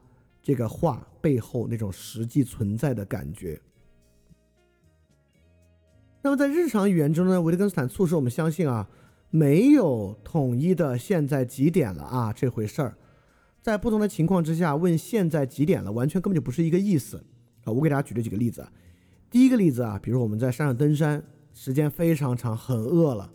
现在我一边饿着一边问别人现在几点了啊？这是第一个情况。第二个情况呢，我们在看一个五个小时的电影啊，看到中间实在有点不耐烦了，我问旁边一个人现在几点了呀？想知道我们已经看了多久了，对吧？这个时候你第一个问呢，现在几点了？有点像在问什么时候到啊？第二个地方问现在几点了，有点像在问看了几分之几了呀？比如经常赶火车、赶飞机，或者要去赶一个面试，你特别怕感悟了，你经常问别人现在几点了呀？实际上呢是在说是不是该出发了，是不是该走了呢？有时候你跟朋友玩游戏，或者你谈恋爱的时候啊，感觉时光飞逝。在这个时光飞逝告一段落的时候，你问对方：“哦，现在几点了呀？”实际上呢，特别欣喜的希望这个时间很长，因为这个时间越长，越能够证明你们刚才特别 enjoy，对吧？假设你玩了一会儿，现在几点了？一看，比如早上七点玩了，晚上九点了，不知不觉玩了十四个小时，当然就非常酣畅淋漓。所以这个时候问现在几点了呢？就是在问时间到底有多长，是不是已经很长很长了？所以说，以上所有问题都可以回答为现在几点了，比如你都可以回答晚上七点了，但每一句晚上七点了都不是一个意思，都不是在说一个意思。因此，维特根斯坦促使我们理解到，世界上根本没有一种特定的、固定的估计时间。当然，在这个时候，我们还可以说。那不管你这些话说破天去，他们各个状态有有什么不一样？难道你心里不都是在想着时间吗？不都是在想着几点吗？这难道不是他们之间共通之处吗？哎，你学了之前维根斯坦就知道啊，这个地方这么来讲的只是一句造句而已。也就是说，这些句子之间唯一的相似之处就是时间和几点，但它的语用完全不一样。你不能回回转说。不管是什么状态，难道不都是想着时间吗？这正如我们说，不管是什么样的意识，难道不都是发生在大脑里吗？不管是什么样的现象，难道不都是基本粒子的运动吗？不管是什么样的工具，难道里面不都包含着技术吗？就所有这些啊，试图剥离一个特定状态，回到某个词汇之上，难道不是都本身呢？其实是一个造句的游戏。而不管什么状态，难道不是都放弃自然的外部环境，以退回到某个基于词汇上的本体论？不管这个词汇是基因、是时间、是基本粒子、是神经活动等等的，都是某种想象的主体。就是我们经常犯哲学病呢，就会希望把那种明明可以把握的环境、外部环境剔除掉，回到某种基于某个词汇的想象本体上来。这个呢，就是我们存在的一个问题。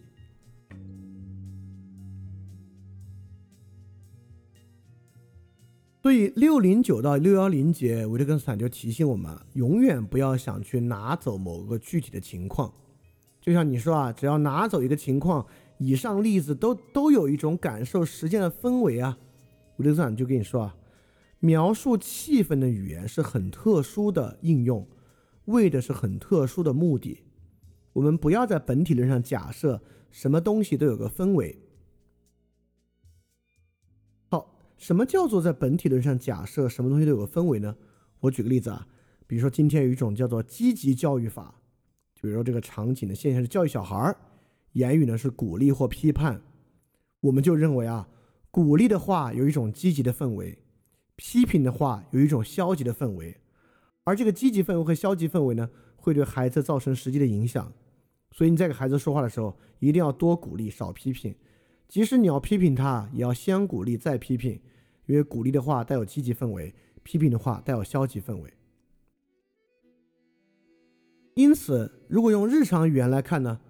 鼓励和批评是在很多不同情境之下的，它本身并没有什么氛围。很多情况之下，我们强迫去鼓励，能造成的实际唯一结果呢，就是搞不懂，就是无法理解。就比如一个小孩做做错了一个题啊，你还给他说：“哎，不错啊，至少态度是好的啊。”说久了，这个情况之下，只会让这个孩子非常的迷惑，已经完全不知道态度是个什么样的东西了。或者你告诉他啊，这个动作很好啊，啊，至少这个字儿写的是特别规规整的呀。久而久之，他就不知道这个字儿写的规整是有什么用了。就会只会让他导致他非常非常的迷惑。而维特根斯坦说什么叫做描述气氛是特别的运用呢？他在六百一十节就在说啊，试想为什么我们没有描述咖啡的香气？为什么不行？我们没有词语吗？你今天可能立马会想，我们怎么不能描述咖啡的香气呢？我们有那么多词去描述咖啡的香气啊，什么果香、花草香、焦糖香等等等等的。当然，你要知道，我们活到了描述咖啡香气的时候，维特根斯坦没有活到。这个咖啡香气啊，叫做 flavor wheels，就这个口味轮。这口味轮啊，直到一九七九年才发明。发明这个口味轮呢，并不是发明给喝咖啡的人了，而是发明给咖啡全球贸易、咖啡评级的。是在咖啡豆的评级和区分之上，要把全世界各个不同的咖啡产地的咖啡豆区分。才发明了咖啡气味的描述，而且还有个非常重要的东西啊，我们呃，我不知道大家知不知道，咖啡气味呢肯定是来源于一些化学元素，什么酶啊、酚啊的味道，但这个咖啡的 flavor wheels 这个口味轮，却一点都没有贴近其本体论的描述，而用了很多比喻式的描述，比如说我们说这个咖啡有坚果香。这个咖啡有橙子香，这个咖啡有西柚香等等等等，包括有某种花香，呃，都特别特别多啊，各各种各样的味道，有什么冰淇淋、牛奶香，呃，可能没有牛奶香吧，反正我我我也不知道，因为不是专家。但它所有呢都是用别的味道做比喻，为什么？为什么我们描述咖啡的香气不用本体论描述，说这是某种化学化学过程的香，这是某种酶的气味？这是某种纯化物的气味，就是因为描述气氛是拿来用的，拿来用什么呢？拿来让人能够想象出这个味道来用的，所以我们根本没有必要去描述咖啡的本体论、气味来源，而就是使用我们其他的比较熟悉的味道来做引导而已。当然，我们现在也有咖啡味这个描述。就比如说，我们有了冰淇淋这种各种各样味的冰淇淋，那当然就有咖啡味的冰淇淋。我们有香蕉的牛奶，那就有咖啡牛奶，等等等等。这是因为化学的进步，让我们有了其他的化学工业食品。在这个情况之下，我们才发明出咖啡味这个味道，包括为咖啡味发明那么多其他的味道去描述它。这恰恰证明了维特根斯坦的观点啊！我们在描述咖啡味的时候。并没有想从任何本体论的意义之上去把握它，因此不要设想我们可以拿走具体情况，来找到某些词汇背后能对应到某种氛围，那个氛围呢能起作用，鼓励的氛围，批评的氛围，不会有鼓励的氛围和批评的氛围这样的东西的存在的，只有不同的鼓励和不同的批评。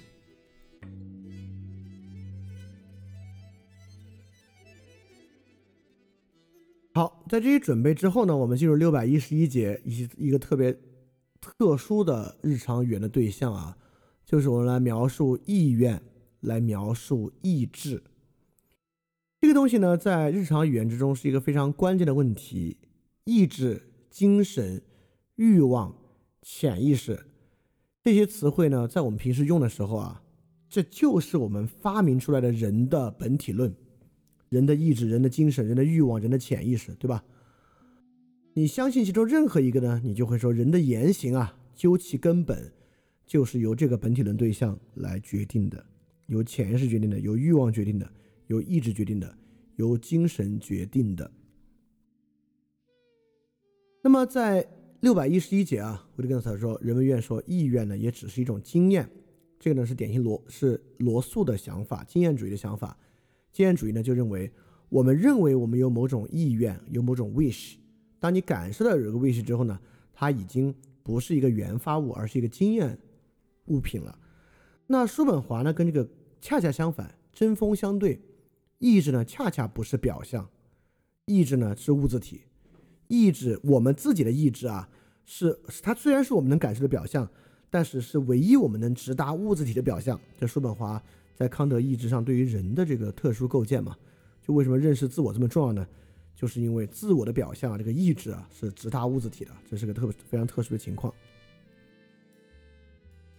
所以说，从他之后啊，这个反理性哲学。不管是意志啊、精神啊、欲望和潜意识啊，才这么被当做人的一个本体论对象来看待。就在六百一十一，我们说为什么这类这么特殊呢？就是因为这些东西自行发生，我啊还无法导致它们发生，所以可见这些东西啊，比我们的理性更深，比我们的理性更贴近我们的本我，更贴近我们本源性的自我，因为它可以自行发生。就比如说，我们认为这个人趋利避害啊，是我们自己控制也控制不了的。性欲、食欲、自我保护、对他人的依赖，都是那种自行发生，而我自己根本无法控制它的部分。而这些部分呢，更贴近我们人的一种本源。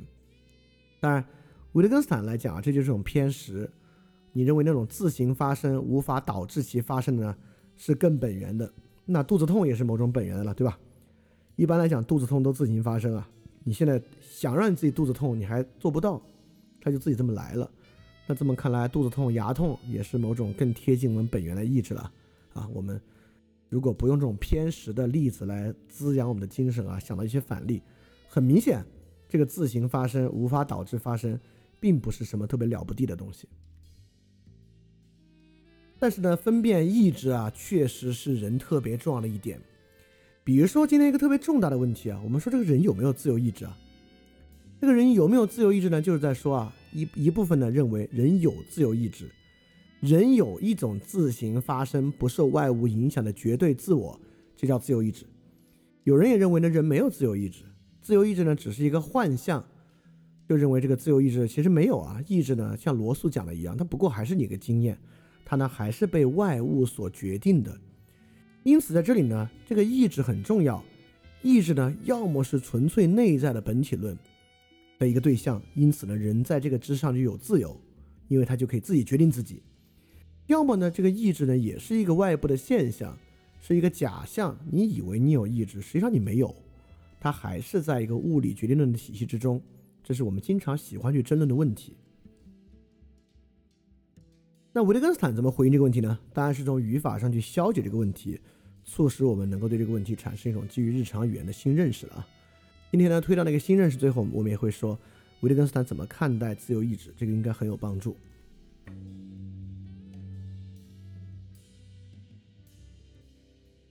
首先啊，在六百一十二节，维特根斯坦促使我们意识到，我们之前太用偏食的想法来饲养我们的精神了。实际上，我们平时最可经验到的无意识啊，跟我们真正想谈的什么潜意识啊、意志啊都很不一样。我们平时最容易遭遇到的无意识呢，就像六幺二节说，我说到我手臂的运动啊，我一般不会说它自行发生。就比如说我现在讲话，或者我做这个 keynote 的时候，我打字，对吧？我打字的时候呢，一般脑子里完全没有在想每个指头该如何运动，它就噼里啪啦、噼里啪啦自己在打了。那这个呢，当然是种无意识运动啊，因为你没有意识到每个指每个指头怎么去做嘛。那你说这个跟意志、跟 want、will 有什么关系呢？很难说得上有什么关系。在这里的第二个例子里面呢，这个维特维特根说啊，这里呢，我把我手臂的运动对照于我猛烈的心跳平息下来，对吧？你的心跳平息下来呢，也是自行发生，你自己控制不了的。但一般呢，我们也不会把这个说的跟意志有什么关系。所以现在我们起码有两种无意识啊，其实是我们平时最可以经验的。第一种呢，像打字一样；第二种呢，像肚子痛的平复一样。这两种呢，是最不以我们的意志为转移，而在我们身上会可经验、可发生的。但很显然，这种最明显的无意识，却与我们最想谈的什么自由意志啊、潜意识啊的那种东西。非常非常的不同。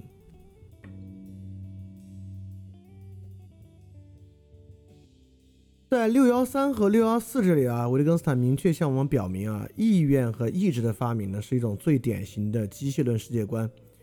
因为在上一页我们提到啊，我们平时打字，但我们脑子里从来几乎不会想这个手指该摁到哪儿，尤其是打得很顺畅的时候啊，这时候呢我们忍不住问，那你到底怎么打字的呢？啊，我们就会产生一种本体想象，大脑内部呢具有一个自动机制，可以自动运算，下意识的。操作你的打字，但日常语言就要问啊，意识、意愿这个词可以用于解释这个问题吗？也就是说，我们曾我们任何时候愿望过可以顺利打字吗？不会对吧？我们什么时候会在脑子里产生一个我先愿望我打字很顺利？然后自动的把这些字打出来的过程，你从来没有愿望过这个事情。当然，你可以说愿望本身也是一个潜意识、下意识的过程。那似乎跟愿望这个词 “wish”、“want” 本身所承载的意思就不太一样了啊。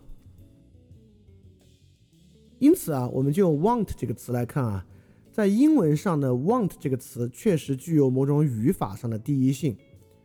比如说，你就不能说 “I want to want”，你不能 “want to want”。你也很难说 I make myself want，want 就是 want，没有 make myself want。就因为 want 具有某种语法上的第一性，want 是一个最根本的东西。所以说神经科学啊，还经常在设想啊，人有一个 wanting system，就神经科学一直在发现啊，人的这个欲望中枢在哪里，它的 wanting system 在哪里。所以我们就在想什么呢？我们就在想啊，你能打字。那肯定是有一个东西导致你可以打字。你想吃蛋糕，肯定脑子里有个什么东西导致你想吃蛋糕。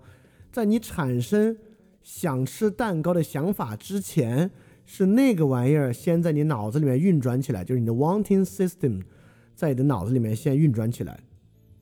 就像汽车能动，肯定是有个引擎。这个引擎在带动那个齿轮，齿轮再到那个连轴杆上，导致汽车开动。对，wanting system 的发明，意愿的发明，实际上是从 want 这个词的语法第一性上延伸出来的。也就是，在我们做任何事情之前，不管你自己有没有意识到，你脑子里面已经欲求到它了，已经想要它了，你。虽然在打字的时候啊，你根本脑子里没过脑子，你就自然打出来了。但你的 wanting system 想要它打出来，这就是大脑，这是我们所搞的一种本体设想。这个的荒唐之处呢，就像啊，你现在在军训，你们一堆人在军训，然后有个人就在现场站不住了，他就动，啊，教官就问他，谁让你动的？经常这么问对吧？谁让你乱动的？你给教官说啊，我的 wanting system。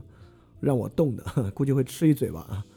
也就是说，我们很明白，我们这个时候问谁让你动的这句话，言下之意就在说我没有让你们动，你们就不要动。他并没有真的在问是谁在让你动，因此谁在让你动这句话本身可以没有价值。就像我们在问那到底是怎么把这些字打出来的这个问题本身可以没有价值。这我们之前已经一再说了啊。我们总认为研究清楚人的自动机制很重要啊，当然你唯一想到的重要性就是我们可以治那种自动机制出问题的人的病，对吧？但刚才我们已经说了，当它不自动的时候呢，你就已经把它当做异常状态看待，你就完全可以使用日常语言去描述它了。你不必想象那个默认状态就是那个词儿本身，那个默认状态不是认出不是认出就是指那个比较难认的状态，当它具有异常呢，它就进入到那个难认状态了。所以我们并不需要一个词汇来描述正常状态，所以我们根本没有必要去回答你那个字儿是怎么打出来的。就像六幺四啊，维特根斯坦说：“我随意运动手臂之际，用不着某种中介来导致这个运动，连我的 wish 愿望也不是一个这样的中介。我们不会希望自己可以顺利把字打出来。”我明白，就是。当一个接受过完整这个科学训练的人啊，听到我们不用去设想人的自动机制到底是怎么来的这样一句话，总会觉得这是一个很反智的、反科学的、不求甚解的态度。呃，这真的不是，原因有以下的两个。第一，用我们现在的语言呢，根本不可能了解那个原因，就是因为语言建制是拿来在人的交往中使用的。当你做哲学病方法使用的时候呢，它其实进入到一种空转的状态，它也不能够用于探究那样的现象。第二，因为这样的本体想象呢，我们进入到一种机械论的宇宙观、机械论的世界观。在这样机械观的机械论的世界观里面呢，我们认为 want will 就是人的原动力。我们认为人有一种由他自己就可以实现的 want 和 will。当这个 wanting system 出问题的时候呢，我们就不认为是外物出了问题，我们就会说啊，这个人的 wanting system 出问题了，他的心理健康有问题。似乎心理健康就能够用于解释我们生活中的一切困境了，因为我们已已经为他发明了一种本体论设想。这个呢，恰恰会导致我们在生活中错过非常非常多具体的问题。所以说啊。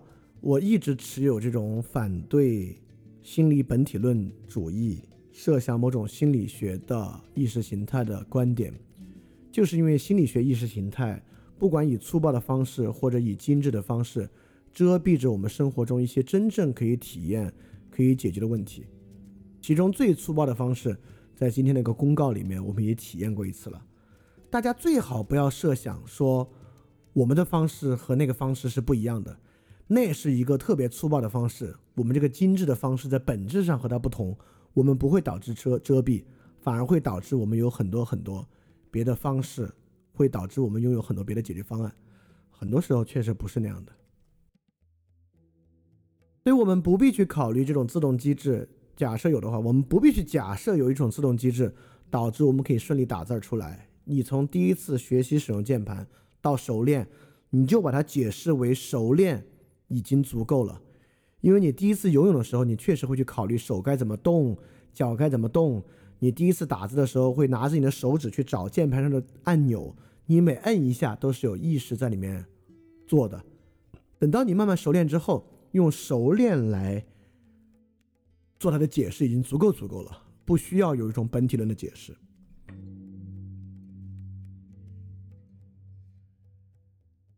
所以在六幺五和六幺六节呢，我就刚才接着接着跟我们说，那个意志我们是怎么发明出来的呢？我们会认为 want 是一个意愿，而 will 是一个行动。这是维特根斯坦在早期逻辑哲学论里面做的区分啊。就 want 是一个意愿，而 will 是一个行动。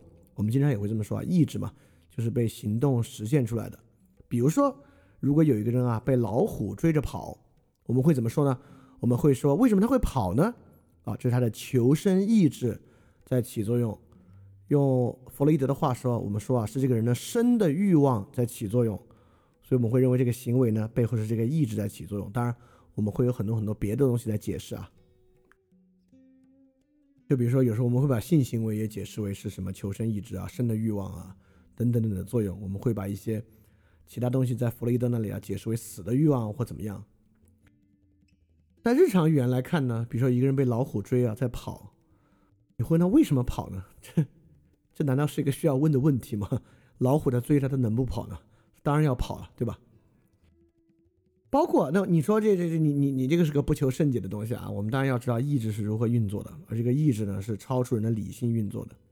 那我举另外例子，假设啊这是一个野外求生的节目，在节目最开始啊，这个比比如这个野外求生节目。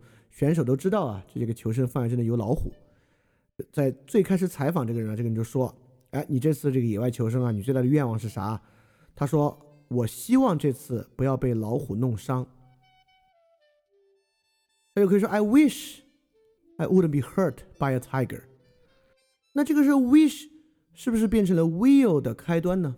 我们都认为这个 will 才是人最根本的东西啊。当然。有有另外一种解释啊，这个人为什么会说他不要希望被老虎弄伤啊？是他的求生意志在起作用。但这么说有点奇怪啊，一般这种意志的运作的运作在实际危险的时候。那当一个人在采访之前这么一说之后，那这个逃跑被老虎追着跑，是不是变成了一个 wish 之后的有意识行为，而不是一个被所谓求生意志和生的欲望驱动的无意识或下意识行为了呢？对维特根斯坦啊，在这里不光在区分我们所想要的那个无意识啊，跟我们平时遇到的不一样。第二，维特根斯坦还在说，其实好多时候，你觉得无意识和有意识的界限并没有那么大的分别。比如说，我们会认为肚子痛是最典型的无意识行动，你不能让你的肚子痛啊。维特根斯坦说，你怎么不能让你肚子痛？你能啊。比如说，我知道我肠胃不好啊，我过去有这个经验，我怎么让我肚子痛呢？我就胡吃海塞一顿，我肚子不就痛了吗？我可以让我肚子痛啊。比如我今天狂喝十瓶碳酸饮料，我明天就会胃痛啊。我当然可以让我的胃痛啊。人的很多自动行为，打字也可以被有意识的描述和行动展开啊。就比如说啊，现在是个打字比赛，要求啊每个人每分钟至少要打三百个字。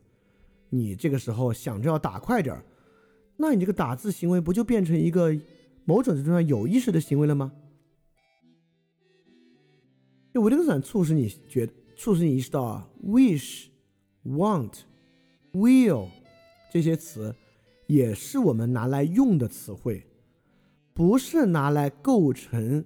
从外到内的本体论关系的，仿佛啊，这个 will 在最里边，want 在次中间，wish 在最外边。wish 是来表述 want 的，wanting system 是一个自动的神经机制，而 will 呢是人最本源的动机和本能。这三个词汇不具有这样从内到外的关系。当然，从 wish 到 want 到 will 只是一个构建。同理，我们对于潜意识、对于欲望、对于精神等等的构建都没有必要。是精神还是不是精神的？等等等等啊，并没有我我们想象中那么大的区分和区别。我们不必依靠这样的一种本体想象、本体论的想象来构造出一个我们动机的。解释系统，在维特根斯坦看来啊，用外部事态解释我们的动机足够了。就一个人老虎追为什么跑呢？当然老虎追当然要跑啊，不必再去解释为这是一种求生意志，这是一种生的欲望，没有必要。人被老虎追要跑，这个解释已经足够了。而我们之所以对 will、want 这些词有这么强烈的本体论想象，就是在那种偏食的例子之下。什么样偏食的例子呢？大多数啊，人本质的 want，人生的使命，你的意志欲求一个怎么样的生活和世界，在这种所谓生活意义的偏心的例子的逼问之上，我们就去想象这个 want 和 will 有某种跟我之是我特别重要的我的主体的这个意义，在这个地方，我们就觉得这个 want 和这个 will 啊是一些特别了不得的东西啊。但实际上，在很多例子里面，我们发现，只要有一些生活化的例子，我们就会发现这两个词汇并没有那么了不得的意意味在其中。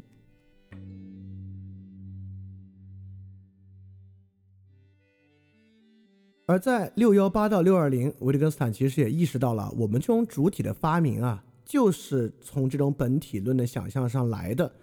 在六幺八呢，维特根斯坦就说啊，人们在这里把意愿的主体想象成没有物质的东西。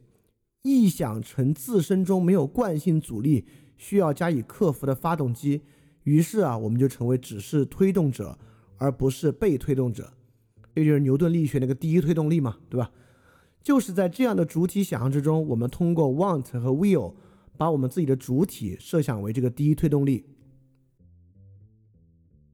就是来自于语法上的我们不能 want to want，不能 make myself want，所以说似乎啊，它就有第一推动力了。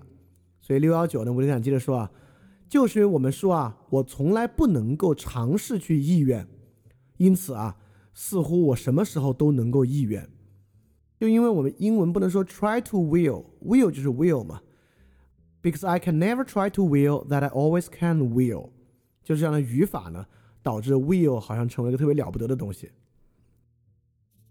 因此在六二零呢，我们就是讲人的这个做事儿的做。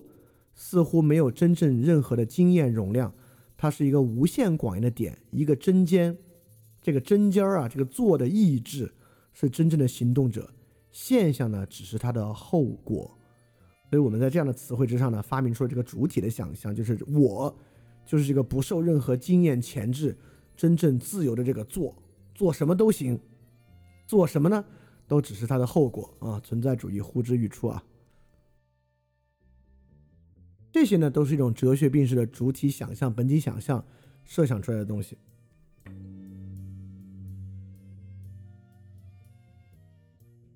那我们接下来就要来回答一个非常重要的问题了。那么，在维特根斯坦这种视域下看待，我们该如何看待自由意志这个东西？如何看待我本身的一种外在的属性呢？在六百二十二到六百二十三节啊，维特根斯坦说明出了我做这个选择是一种外在属性，是在语言建制之中的。六二二，维特根斯坦说啊，当我举起我的手臂，就比如说当我打字啊，我们通常并不尝试把它举起来。你说当我打字的时候呢，我我我我们一般不说我尝试打字。自动行动就是自动行动，它不需要考虑前置条件就够了。但是在六二三，维特根斯坦找到了我们做的行为真正的前置条件是什么？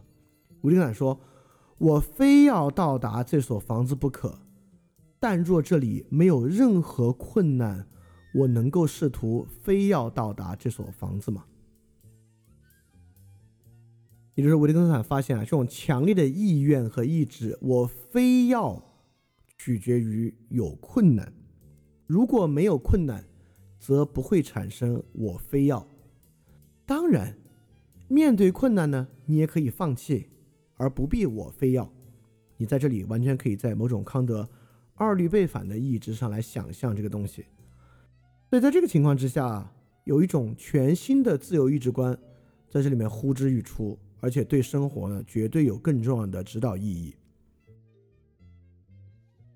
我把它叫做情境中的自由意志，或者经验中的自由意志。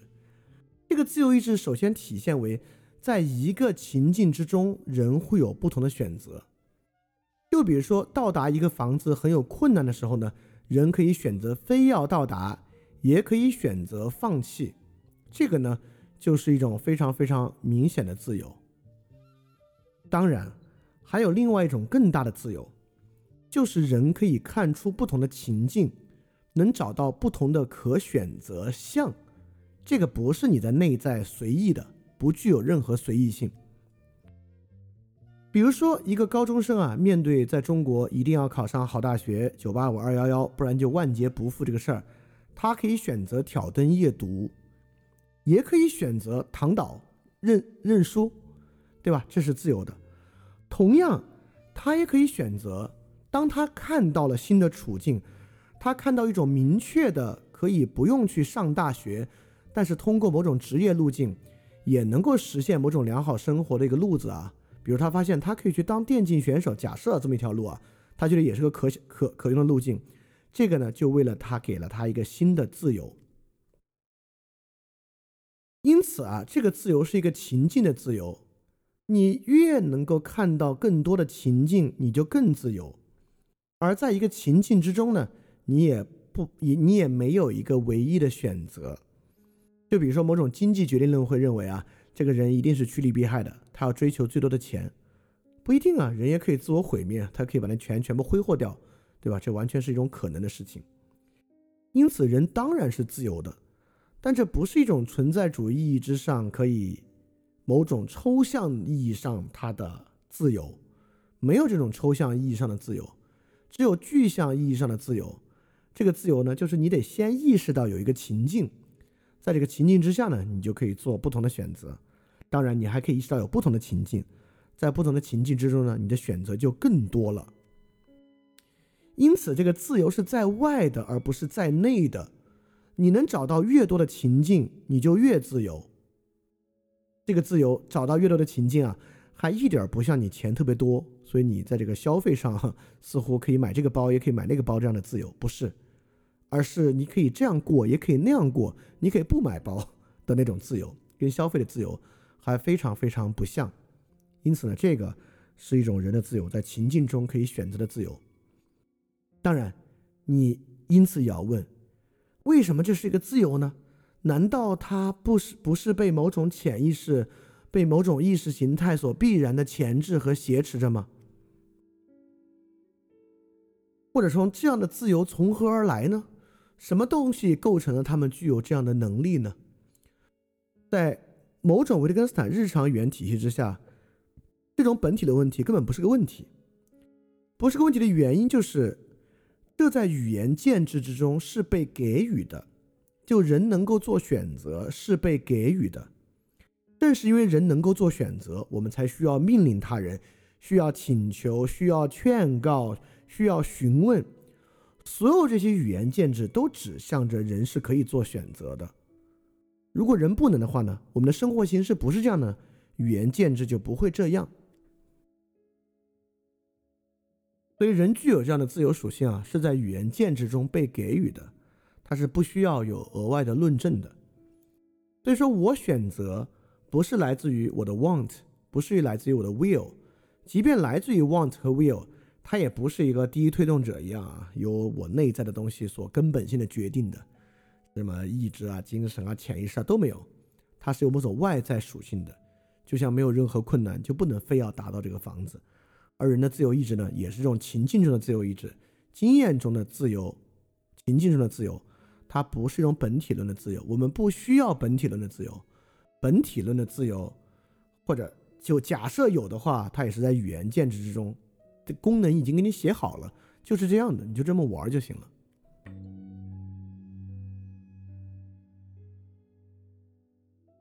这个六百二十六节，维特根斯坦举了今天所有例子之中最精彩的一个例子。这个例子非常精彩，因为啊，所谓人在建制中，在语言建制中自由，人在语言建制中感受，这个话一般听上去我们都不能理解，完全不能理解什么叫人在建制中感受，在建制中自由。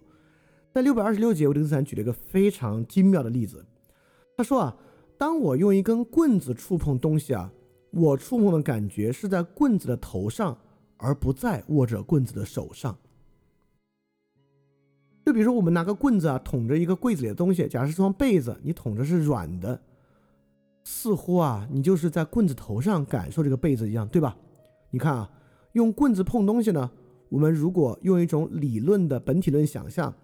那当然是棍子的力传导到手掌和手指上，我们用手掌和手指在感觉的那个力。但是在日常语言之中呢，我们当然就是用棍子感觉。而维特斯坦举了很多例子来证明，你的注意力也在棍子上。别人问你捅到什么了，你不会说我的手感觉到了什么，而你会直接告诉别人那边好像有一床被子，而不是我的手好像感觉到了那边是被子。你在里面都不会提我的手，你的所有注意力，当别人说再再高一点，指的不是手再高一点，是棍子头再高一点。因此啊，本来在这个地方，任何非本体论的想象是荒唐的。我们怎么可能用一个棍子感觉呢？我们怎么可能透过棍子感觉呢？我们当然是间接的，我们就是通过手掌和手指感觉啊。但是你的自己的认，你自己的实际经验和你跟他人的交往，你就是用棍子在感觉，你就是用一根棍子在感觉、描述、交互。所以这个例子非常好啊！这个棍子呢，就像是一个外部建制一样。当你的手和手掌捏着这个棍子的时候呢，你就在通过这样的一个外部建制去感受、去使用了。因此，我们的语言建制是一样的。你会感觉很奇怪。我当然是通过我的感官、我的五感去思考、去感受、去获得自由，通过的意志去自由。我怎么会在语言建制中去感受、去思考、去获得自由呢？哎，但确实如此。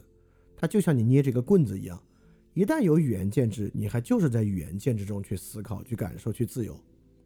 虽然从本体论的意义之上非常的奇怪和荒唐，就像在本体论的意义之上，我们竟然是用一个棍子头在感觉到的软硬。和程度，但实际上从你的经验和你的用词上，你还就是在用棍子头去感受，所以这个呢，就叫人在建制中感受，在建制中自由，听上去很荒唐，实际上呢就是这样。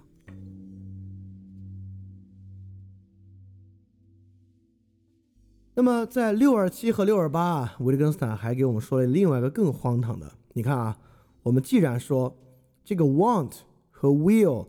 来自我们的 wanting system 和来自我们本源性的本质、意志、欲求，这个呢不通过我们的意识。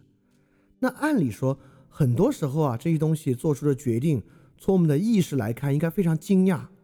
我们应该特别惊讶啊！我怎么会 want 这个东西呢？我怎么会欲求这样的东西呢？但实际上，我们非常非常少去惊讶。也就是说，比如说我们打字的时候啊，我们很少发现，哇塞，我怎么会这样打字呢？我脑子都没有想，我就在打字。我们非常少感觉，哇塞，我脑子里都没有过，为什么会这么都说了两个多小时，说的这么顺畅，中间都没有。没有停顿，也没有停下来想，怎么可能？我们根本不为这个感到惊讶。在所有潜意识的例子之中，几乎唯一能够让我们感到惊讶的就是梦。唯一惊讶就是我怎么会做这样的梦？而我们呢，就总总用这个例子来浇灌我们自己啊，就老感觉潜意识很神秘。但其他的潜意识行动或自动行动，我们其实一点都不感到奇怪。当然，直到心理医生一再向我们描述啊，你应该感到奇怪，那 我们才会感到奇怪。所以说啊，按理说，从某种本体论的意义上来讲，我们意志的行为，我们 wanting system 的行为，既然不走我们的意识，我们应该经常感到惊讶，经常觉得哇塞，我为什么会要这个东西？奇怪才对。实际上呢，我们很少，几乎不感到惊讶。所以在六二八呢，维克坦在说啊，就是我们要问 是人为什么在这个时候不感到惊讶呢？当然，我们并不是要问这个问题，我们并不是要问为什么人对于他的 want、他的 will 不感到惊讶呢？那就是我们要问什么呢？我们要问的是什么东西让我们感觉到好像有必要惊讶这回事儿啊？什么东西呢？当然就是有意识和无意识的区分了。既然是无意识不不走意识，我们当然应该惊讶了。那这里要我们做的什么呢？我们做的就是要拆掉这个区分，拆掉有意识无意识的区分，也要拆掉理性感性啊等等等等的区分。因为有意识无意识、理性感性、主观客观、精神意志，都是我们的什么呢？本体论设想。我们设想人脑子里左脑管理性，右脑管感性。我们有主观的感受，我们有客观的感觉，我们有精神、有意志、有有意识的行动，有无意识的行动。这些呢，都是对人的本体论设想。而在日常语言的视野这个海床之上往上看啊，这一论的区分并不存在。好，我们进入第三部分，就来讲这个问题。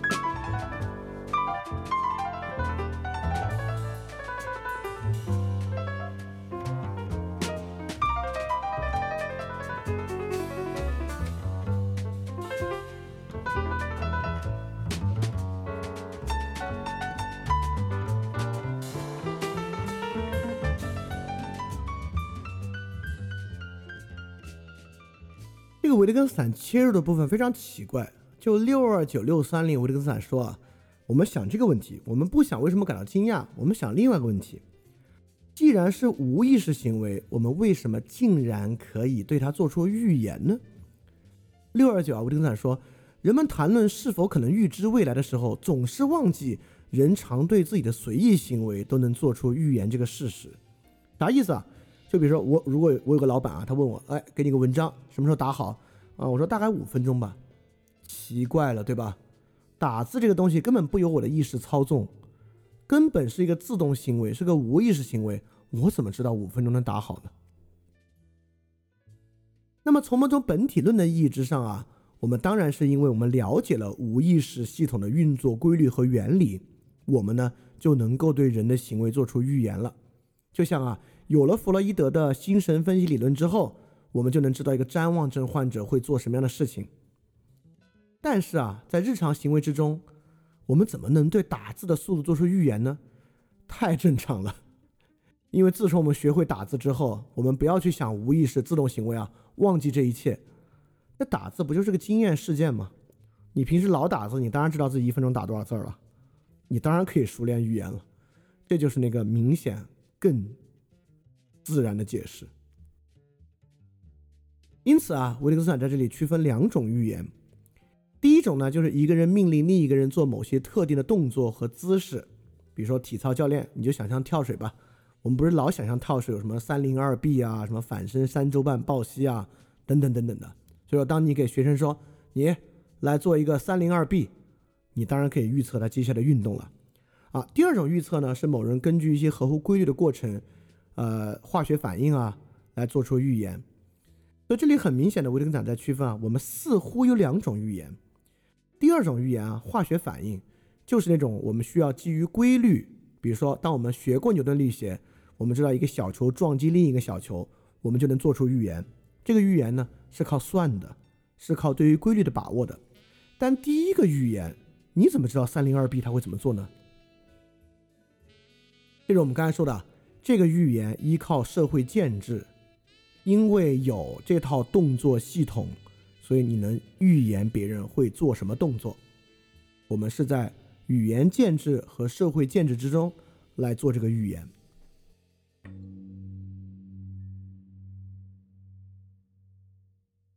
那么六三一和六三二，维特根斯坦向我们来看啊，这个预言在语言建制中，而不在本体中，而且预言是非常重要的语言建制。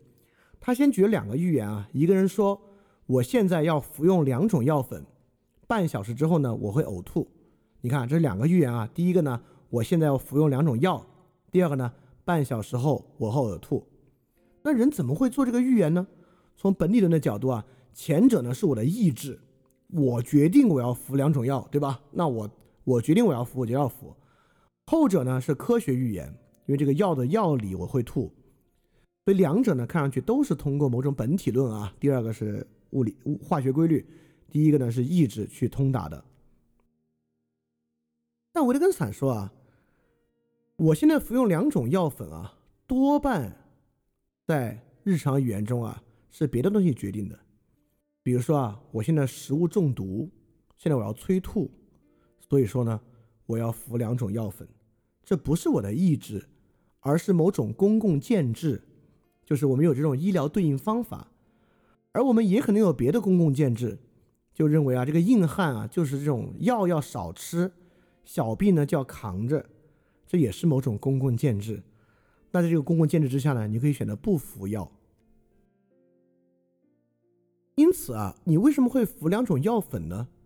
很大程度上，你的很多意志为什么不让自己惊讶呢？为什么你现在觉得我要服用两种药粉，你不会感到很惊讶，会说“我操，我为什么突然想服药啊？”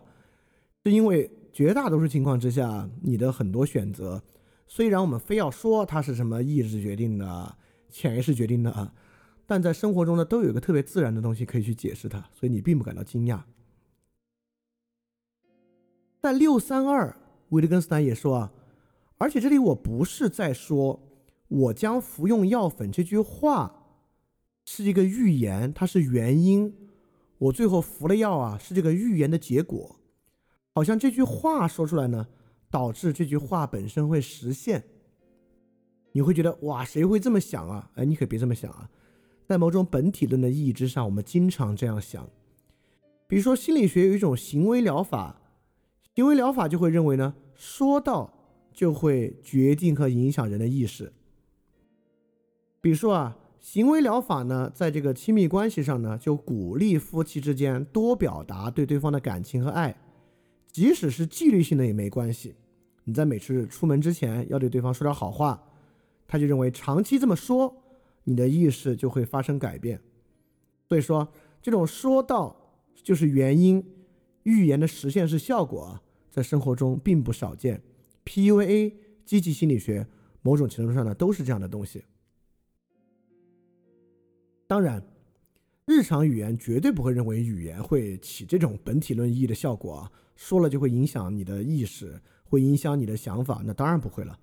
语言的预言是拿来玩的，是拿来起作用的，它的起作用对象不是你的本体，而是交往对象。就像六三二他说啊，这一点是真的，我们往往可以从一个人的表达决定预言他的行动。这是一种非常重要的语言游戏。比如说，你在老师面前保证，我下次一定会好好做作业的，我一定会好好去预习的，老师就要按照你的这个这个东西去预言你的行动。当然，还有更直接的，在杀人游戏里面啊，你信誓旦旦的说，你们要相信我，我是警察，而且我下回合就要去验他，你们呢就要根据他的表达预言他的行动，甚至可以精确的判断。他这个预言是对是错，因此可见，我们去预言他人的行动、判断他人的预言，从来都是人非常重要的语言游戏。我们呢，也是在外部建制之中完成这种预言，而不是对他的意志、潜意识做出洞察之中看到这样的预言的效力的。所以说是更相信在日常语言交往中的这些建制呢？还是相信心理学构造出的自我空间，在自我空间之中来分析这些东西呢？就是我们今天可以去选择的一个方向了。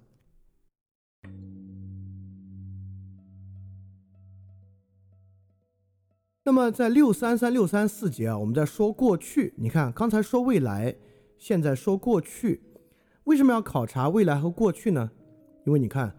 如果啊，我们采用机械论世界观，用物理学的话呢，物理学是可以回溯的，对吧？一个小球撞另一个小球可以到达一个位置，那通过已有的位置知道是这两个小球相撞呢，我们有时候也可以反算回去，算出它们之前的位置，对吧？物理规律嘛，是可以回溯的，也是可以往前的。对于本体论的想象啊，也是可以回溯的。正是因为本体论是可以回溯的，什么心理分析啊，才可以从现在状态回溯原生家庭嘛。你才可以猜，哎，小时候你妈妈是不是这样的？你爸爸是不是那样的？所以我们每次在搞这个本体论想象的时候啊，它当然可以回溯过去。所以维特根斯坦呢，再次来看考察对于过去的复现是什么样的。在六三三六三四，维特根斯坦问啊，我们问另一个人，你刚刚被打断了，你还知道你要说的是什么吗？你看啊。从某种本体论构想上来讲呢，那肯定是刚才我脑子已经有句话了。别人问我你刚刚被打断了，你还知道你要说的是什么吗？我现在就用回忆去想到那句话，我就说哦，刚才我要说的是什么什么。但日常语言来看，不是。你看，最经常我们说，哎呦，刚才打断了，刚才聊到哪儿了？我们最经常说的不是复述刚才最后一句话，而是说啊。刚才我们最后再说的是什么什么？也就是说呢，我们并没有回忆最后一句话 exactly 是什么东西，而在回忆刚才的话题。而一到刚才的话题啊，很多人立马就想到，哦，我刚才要说的是什么什么什么什么。因此，维特根斯坦说，六三三在环境里以及在我的思想里，已经有着一切可以帮我续上这个话头的东西。也就是说。我们在复现刚才说的什么话的时候呢，并不是去回忆刚才脑子里已经有的那句话，而是去复现刚才的语言游戏和环境。只要环境一来，那话自然就来了。而且很多时候，我们知道，就是通过这个游戏，我找到的还就是我刚才已经想到的一个东西，而不是我抓住这个游戏又想了另外一句话。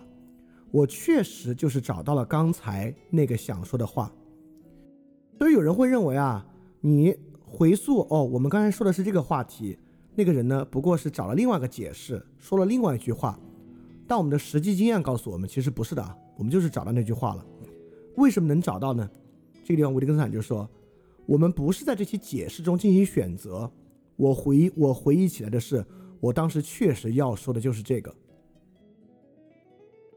维特根斯坦特别想在这里向我们展示啊，这个是日常语言系统的确定性。我们并非通过力学的方式回溯找到 exactly 那句话。但绝对也不是随意的走向了另外一个方向，找到了另外一个解释而已。找到那个语言游戏，我们就真的回忆起了我当时要说的就是那句话。这地方要说的是呢，语言建制、日常语言外部环境其实是具有确定性的，它不是一个基于阐释的、基于解释的系统。它不是看上去一个随意性特别强的系统，它本身是有比较强的确定性的。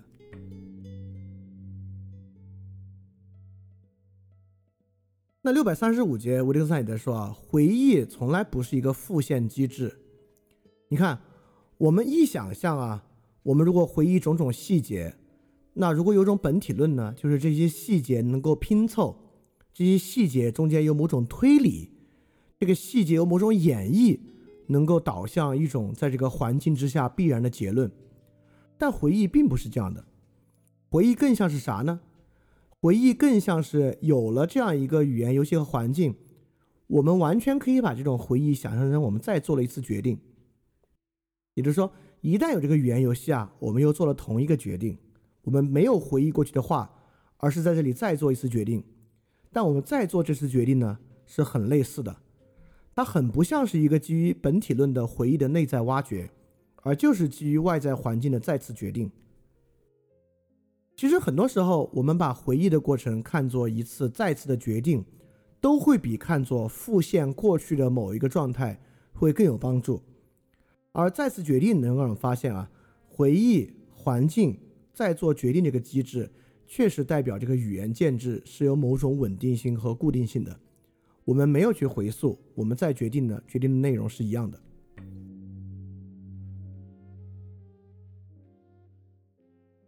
因为拖堂很严重啊，我跳两页，这两页不是特别关键，是因为维特根斯坦写到这个第一部分结尾啊，它的精炼程度比起最开始确实整理的精炼程度差一些。中间的两页呢，我觉得没有那么要紧，我们直接来看比较重要的六二六四二到六四四。你看，刚才我们在说啊。回忆的呢是刚才的一句话，你说你做了个决定，那我们可以说，那这种东西兴许语言建制蛮好用，但我们挺多时候回忆也是去回忆过去的一个感觉啊，比如说我回忆我之前分手，这个东西很难说再做一次感觉了吧？当我回忆分手的时候，那应该就是在本体论意义之上，把过去的一个时间、一个感觉、一个意味重新复现一遍了吧？感觉这种复现呢，就是一种本体论意义上的再现了吧？维利根斯坦说明呢，其实也不是。在六四二节啊，他说：“当我们回忆啊那一刻，我真的恨他，这个时候发生的是什么呢？”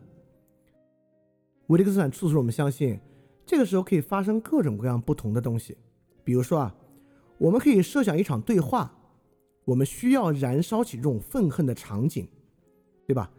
假设我现在是个演员，这个那一刻我恨他是一个台词。我在我就是用我过去那一刻恨的那个人，来燃烧起现在这个情况之下我需要去做的一个表演。那第二个情况呢？我们演示这个场景所怀的感觉啊，接近于真实情境中的感觉。假设呢，这是一个心理学实验。这个心理学实验呢，那个医那个贝氏医生就说啊，我们现在做一个回忆跟情绪的实验，所以在回忆的时候呢，你要尽量还原你当时那个真实的情绪，当然我觉得是不可能的。那这个呢，与你是一个演员的这个回忆就完全不一样。实际上这就是一个很重要的问题，这个问题呢，基本上关乎于那种行为主义的心理学实验是否可能的问题，也就是说。我们有没有可能跳出不同的可能性和场景，去所谓还原过去的一个感觉？当然实际上是不可能的。比如说，一个人参与这个实验，觉得这个实验很有价值；另外一个人参与实验，就是为了拿点钱，这个会不会影响他们回忆的感觉的性质呢？当然会啊。一个人第一次参与这个实验很新鲜，另外一个人已经三四次参与这个实验了，没有那么新鲜了，会不会改变那个回忆的性质呢？当然会啊。也就是说，我们复现过去的环境，从来不会有。所谓的纯复现过去环境这种本体论意义上的回忆，回忆当然都是在一个具体场景，在一个具体的功能之下去做的回忆。我们没有纯回忆，回忆呢都是有功能的。就像在六四四，维特根斯坦说啊，我们呢也可以为过去感到羞愧，我们也可以说，我感到羞愧的不是我当时做的具体的事儿。而是我当时怀有的意图，比如说恨意，你为恨意感到羞愧，当然可能啊，你完全可能对恨意感到羞愧，对吧？那么本体论的意义上呢，我们就会说啊，我我管它叫啥？我管它叫恨意的心理学。我们就说啊，那这个时候呢，我们就会发现啊，恨意本身呢是一个负面的情感，它呢对人是有害的。但在日常语言之下，我们当然可以为恨意感到羞愧，但是我们这个时候呢，会有一个恨意的历史学。恨意的羞愧是怎么羞愧呢？没有什么泛泛而谈的负面情绪。恨意，恨意在特定的环境中非常不一样。你可以是嫉妒一个人的恨意，你可以是复仇的恨意，你可以是厌恶的恨意。这些呢都是非常不同的恨意。这些不同的恨意带来的羞愧呢是完全不同的。憎恨的恨意带来的羞愧呢是无法原谅的羞愧，厌恶的恨意带来的羞愧呢是无法忍耐的羞愧。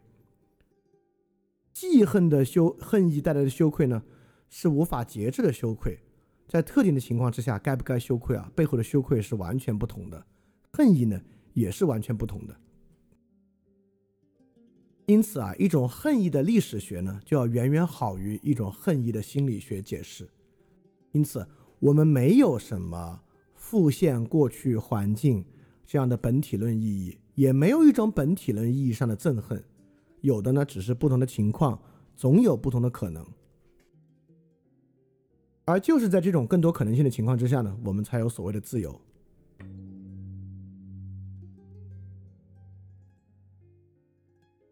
而在六四五到六四六，维特根斯坦在说明啊，这种瞬间的有一刻我的感觉，这种瞬间感觉呢，总被我们认为是一种意志的决定，或者是某种纯感觉的东西啊。维特根斯坦也认为呢。即便是非常瞬间的感觉，取而代之呢，依然也是一种思想活动更早境况之间的联系。因此呢，焦点呢绝对不会在一种感觉，而焦点呢在境况。但在我们的实际生活之中呢，焦点当然可以在感觉。比如说，如果我们相信啊有基因型的神经症，比如说有基因型的抑郁症，有基因型的自闭症，有基因型的。精神分裂症，那么这个呢，也是一种本体的设想，在这种本体设想之上呢，它在一个环境之中产生了某种社交的厌恶。那这个时候，如果我们相信有某种基因型的自闭症，我们的焦点当然在那一瞬间他的感觉之上；有基因型的抑郁症，我们的一我们的焦点当然在他那种瞬间的感觉之上，而不在前后的联系之中。它就不像我们最开始提到。陌生感、自然感、熟悉感与意图没有关系，而是在不同的情况之下呢，会有完全不同的陌生感，有完全不同的熟悉感和自然感。就像我们会认为呢，在不同的情况之下呢，有完全不同的抑郁，有完全不同的自闭。但是，如果我们相信有某种本体论意义上的自闭，有某种本体论意义上的抑郁，就是那种基因型的神经症啊，那我们就会相信呢，语言在描述某种基因型的东西。我这里想问的问题呢，就是到底哪种方式给人更大的自由？相信有基因型的能够带给人更多的选项、更多的帮助、更大的自由，还是相信与境况相关的能够给予人更多的选择和更大的自由？那哪种能够真的解决问题，我们呢就更应该采取哪种方式来看待？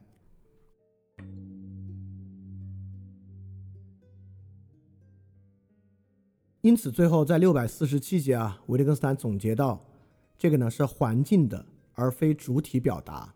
他在说，什么是意图的自然表达呢？我们就要看看猫是怎么接近一只鸟的，看看一只逃脱的野兽。也就是说，环境而不是内在的本体论，能够构成我们对一个问题的表达。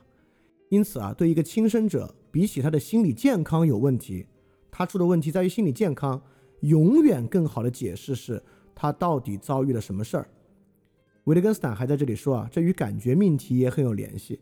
也就是说，感觉命题也是一样，在我们描述感觉的时候呢，比起描述感觉的本体论，最好的描述和解释永远是我们到底经历了什么，经历了什么来作为对于感觉本身的描述。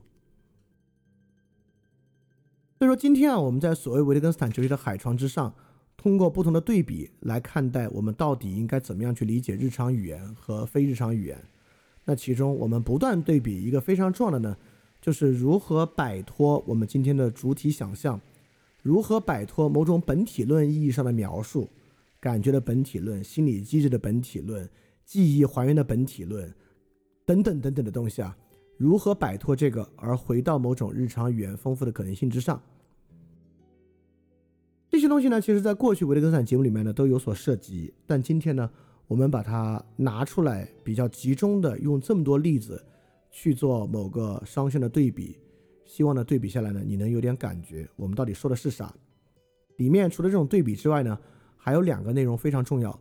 一个内容呢，就是通过那个棍子的比喻来知道什么叫做在语言机制中，在语言建构中感受，在语言建构中思考。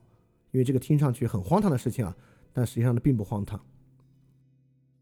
第二个呢，就是跳出现代浪漫主义在潜意识、欲望、意志、精神意义上所谈、所空谈的那个自由，而在某种情境的意义之上去看情境之中想到不同的自由境况到底是怎么样？为什么视角越多，理解的境况越多，越可能自由？这么一种非常重要的观点吧。好，我们今天讲的内容就这些，下面大家来看看有什么问题要问。好，这里有个问题啊，说从机械论世界观走出来，是不是把神秘召回生活了？意识本身具有某种本质性吗？脑电波是个本体想象吗？呃，三个问题，一个一个说啊。从机械世界观走出之后，是不是把神秘召回生活了呢？我认为当然不是了。不是的原因呢，就是因为今天我们提到所有的解释啊，所有从日常生活角度的解释啊，没有一个运用到任何神秘的关联。而都是，尤其维特根斯坦的一个想法，就是不要想要看的那个想法，恰恰认为在情境之下到底发生了什么，到底该做什么，为什么如此，是非常具有这个直观真感的。就比如说，一个人被老虎追，他为什么要跑呢？因为老虎在追他呀。这个事儿本身，老虎追跟一个人跑的关系啊，中间并没有任何神秘感在做关联，这就是我们的常识，也就是说，这是我们的共识。就中间能够达成理解的部分，都来源于我了，都来源于我们的建语言建制和生活形式，是我们的共识。这些共识呢，恰恰是不需要任何神秘感作为中介的。所以这里面呢，没有任何神秘感被召回生活，恰恰呢，应该是反神秘的。其实啊，好多本体想象神秘感的特性才比较强，比如说人格理论和潜意识理论呢，多多少少都有点神秘感。意识本身具有本质性吗？当然没有了。在不同的语用之中，使用“意识”这个词呢，是截然不同的很多不同的意思。我们不用想象人有某种本质性的意识，就像维特根斯坦在里面也举了例了。所谓有意识和无意识的界限呢，也没有那么明确。所以这个意识本身呢，应该是没有某种本质性的。脑电波是本体想象吗？脑电波作为一个现象本身不是。就比如说我们贴在脑脑电上有电极。这个电极呢，采集到的脑电波，脑电波本身当然没有本体想象，这是一种现象。但如果认为脑电波的形状和某种人的意识行动之间有某种关联，这个关联本身是某种本体的想象。啊，当然，一般这个关联会更深了。我们一般不会认为脑电波，脑电波呢，只是脑部神经元电信号活动的一个外部表征而已啊。我们想象的是神经元的电信号活动构成的某种模式。当然，你看这里本体想象的部分就在于某种模式，因为我们其实也不知道哪种模式，所以我们认为必有一种模式，是他想象性的来源。这种某种模式跟我们的某种意识本质有关，这个呢是个本体的想象，这个是个想象性的东西吧。好，第二个问题是个很好的澄清啊，说之前说不存在私有感觉，我们是要在强调在语言系统中不存在私有感觉吗？对，人当然是有私有感觉的啊，人你对吧？人怎么会两个人疼？肯定不是一个疼法呀。我们强调的就是在语言建制中没有私有感觉，也就是说，当我们谈感觉的时候，当我们使用“感觉”这个词的时候，我们并不意味着一种私有的东西，并不意味着一种只有我知道而别人不能知道的内在东西。就人当然有某种很特殊的感觉，人跟人的感觉是不一样的。但是在语言使用“感觉”这个词的时候，没有一种它这个感觉不指向一种那种只有我们自己知道的私有的感觉。因此啊，你看我说，我也说它不是一个私有感觉，而是说在人与人之间它是不一样的，不一样的和私有还是有很大区别的。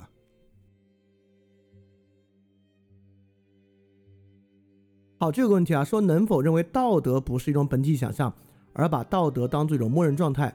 而且我们的日常语言是在异常和特殊情况之下使用“道德”这个词汇吗？这个东西其实我们之前有一期节目已经讲的比较多了啊，也就是说，在维特根斯坦的视域之下，这个伦理是怎么建立起来的？伦理当然，道德和伦理在这里当然是一种共识了，是一种社会建制。我们是在这个社会建制中来谈道德和伦理的。什么叫道德的本体想象呢？也就是说，我们是很多时候啊，认为这个道德啊，依赖于人的道德直觉，依赖于比如说基督教认为依赖于某种神的至善，这个东西呢，就是道德本体论。如果把道德认为是社会建制和社会共识呢，就不是一种本体论。那维特根斯坦当然啊，我们学员维特根斯坦对道德的设想呢，是一种从伦理秩序构成的社会建制，在这个基础之上，它不是本体的。这个部分呢，可以直接去听这个第九节第九次维特根斯坦节目啊，讲的比较清楚。这个问题啊，说那在不同情境下的自由还是消极自由吗？还是一种有主观选择的能力啊？你看啊，我们已经不那么去做主观客观的区分了，当然也不必按照以赛亚柏林做积极自由和消极自由的区分。你一定能想到一种情况。消极自由实际上是积极自由，不去做一个事儿，是为了不积极的去做一个事儿。就比如说啊，我这有一个人，他要求我去举报他人，我不去举报他人，你说我这是消极自由还是积极自由？能有那么明显的区分，这是消极自由还是积极自由吗？很难讲，对吧？对不同情境下的自由，就是一种多种多样的自由的可能性。他已经不去区分是消极自由还是积极自由，或者是主观还是客观的自由了。这个问题啊，如果相信维特根斯坦，那么人工智能一定可以像人类一样思考说话吗？如果相信维特根斯坦啊，人工智能才不可能像人类一样思考和说话呢？因为像人类一样思考和说话呢，一个最根本的就是拥有人的生活形式。那一个人工智能怎么可能拥有人的生活形式呢？它如果没有人的感官，它没有人的社会建构，没有人的生活。和生长过程不像人一样从小长大，他怎么可能像人一样思考和说话呢？就维特根斯坦一定是反对，或者不是反对啊，一定是认为不可能有所谓的强人工智能的啊。我也是这个观点，是不可能有强人工智能的。这个问题啊，说我们生活在一个技术主导的社会中，这句话是不是是个本体想象呢？这句话不必一定是个本体想象，取决于这句话接着往下怎么说，也就是说。这句话完全可以表述一个经验事实嘛？我们生活在一个技术主导的社会之中，我们来描述技术是如何，呃，进如何在我们生活之中强烈的影响生活的方方面面。这个当然可以是描述一个技术事实。如果我怎么改造这句话，让这个这句话更像一个本体想象啊？哎，其实就是最近有有一套书了。最近我不知道哪个大学有个教授啊，写了本书叫《技术与文明》，他就尝试让大家发现。实际上，在我们每一个文明背后，任何人类历史推动啊，都是技术在背后做根本推动的，就是一种技术本体论。那个就是一种典型的本体想象。那如果你是只是说技术主导，得看你这句话的 point 是什么。如果这句话的 point 是技术是一切的推动力，这是个本体想象。如果你只是在说技术要素在生活中太多了，这完全可以是个经验事实。有个问题啊，说为什么面对相同的场景，首先浮现的情境总是恐惧，而不是克服恐惧后的从容呢？是因为不够熟练吗？这个问题本身就有。情境不够明确的这一点吧。这个相同的场景指的是啥？这个恐惧和克服恐惧后的从容指的是什么呢？当然，我们可以在某种描述时代的角度上讲，这是一个恐惧时代，克服恐惧。我们之前讲希区柯克也讲到了。但是对于问一个问题来讲，就是这里的相同场景指的是啥，还是得说明一下，不然的话，这好像又是把恐惧本体论化了。就是恐惧本身有很多不同的恐惧，我我们也不必把恐惧本体论化。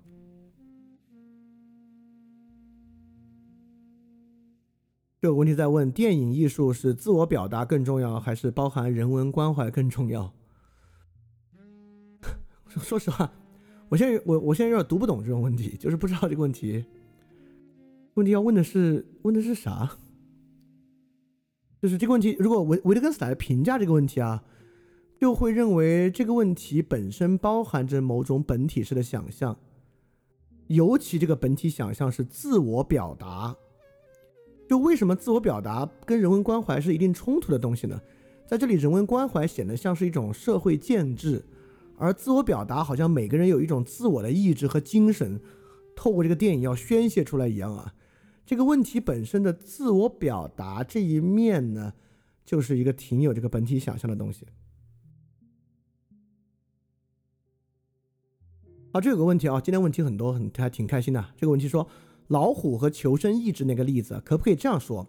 我们一般不会使用意志这个词，意志呢，一般用来说你要克服困难，强迫自己去做的事情。但遇到老虎逃跑，显然不用强迫。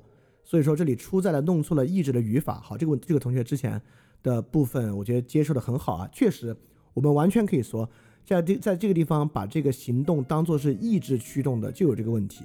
它的分辨非常对。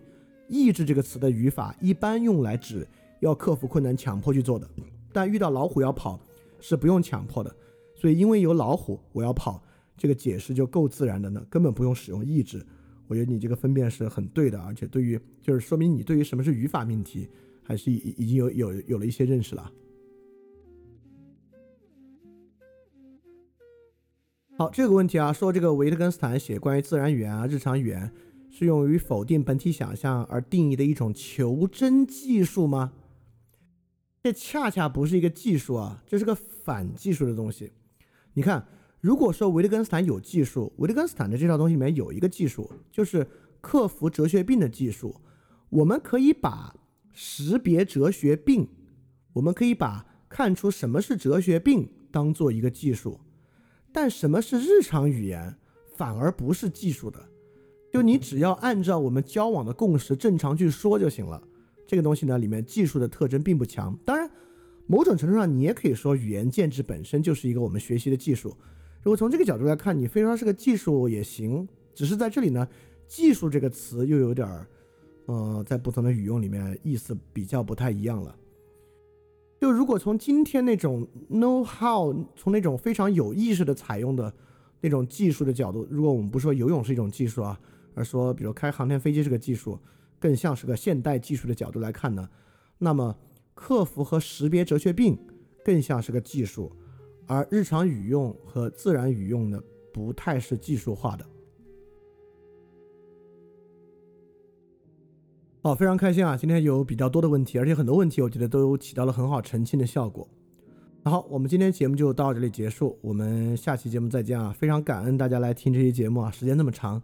希望这期节目对于大家有所帮助。那么下期呢，就是维特根斯坦哲学研究第一部分的最后一期了。而第二部分呢，我们基本上两期就能搞定，第二部分就不做剧读了。所以我认为呢，我们终于看到了维特根斯坦部分结束的曙光啊！希望维特根斯坦学习对大家都有所帮助。尤其今天这期啊，希望能够给予大家一些整体性的综观吧。好，那我们之后可以接着在群里讨论。我们下期节目再见，大家记得敢去相信。欢迎转发节目，邀请更多人参与到翻转电台的知识分享之中来。如果想参与微信群的活动，请添加微信号“想借 Joy Share”，X I A N G J I E J O Y S H A R E，并发送“翻转电台”就可以加入微信群了。欢迎你来。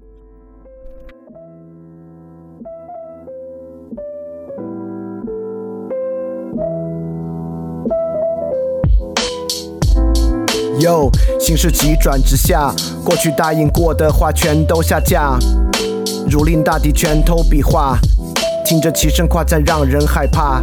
哟，过去发生根本没法总结，却因历史翻开新的系列。我觉得不像他们口里说的那个基业，这里玩的全是不伦不类，真他妈感觉只能对后人惭愧，到这剩下的本领只有下跪。其实没被抓住什么软肋，连沉默都成了我们的敢作敢为。编个花都没差，变成发丢。称个八，全天下是一家球。叫他爸爸，旁人羡煞菜谱短发愁。思想检查资格来吧，真他妈是一流。我想叫醒在这的生活，它不算太差的灵魂，它没有太怕的，赶快起床。跟那些欲望太大的，脑子里的道理太傻的，秀词就玩的太花的，下到战场，拿出时间真的道理，我们孜孜以求。知道这次灵魂斗争需要旷日持久，无畏不是我们的承诺，今后不再发愁。等到最后，我们一起放弃复仇。好，接下来换个方式，所以最好不要惹我四川话的人格，听到起。小娃儿些最好少上点网，尤其是些莫名堂的少往我这闯。小学生的骂人话根本不痛不痒，大人说话小崽儿最好听到起个人会去想。你们人再多，我走都不得作数，我不得给你们服务，就等你们走投无路。因为妻子的命运从来都是弃子，你们再板命都不可能成为他们的继子。反正我就当你们都是我的逆子，狗屁不通耍起嘴皮子底是特别没得意思。我平时还有点闲情逸致，好多人都以为翻转电台是个好大的体制。我十项全能肯定不得失误，你们要等我的瑕疵，只能等到你们都迟暮。碰到翻转电台，算你今年命犯太岁，我的道理把你们一个二个全部都要得罪。还是回去把电台节目多听几遍，放下个人的成见，反正你的成见特别简单。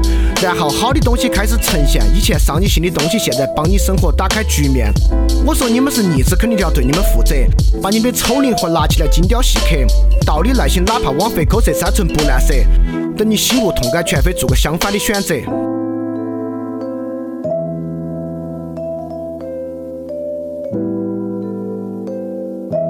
Check this。我最烦你们成事不足败事有余，投机倒把拼凑垃圾到处搅局，胡扯电影讲鬼故事还有虚情假意，追求热点播放不到我的十分之一。有些文盲媒体最好不要评价我，我怕你惹火烧身，最后后果你也没法躲。反正我的世界深渊从来不在我，我不锤你，公益暗中帮我。你们要想票儿赚够我不得管，但你们还想搬弄是非事不过三。回去守好你的一亩三分地，重要的公共话题你们最好不要出来参与。一天到晚资本主义批判的爽，又还想专营拿个苹果的奖，票子面子里子一举三得，你在做梦。要的太多了，结果效果只有个碰。我的东西一百年之后还有人听，你的节目一个月后肯定无人问津。上面的内容最好不要对号入座，我怕你生意遭不住去病床久卧。不过你做的事情也是舍本逐末，基本是助纣为虐，粉饰太平。我早就看懂了你的骨气基本等于零。哪天央视搞博客大赛，你肯定第一个报名。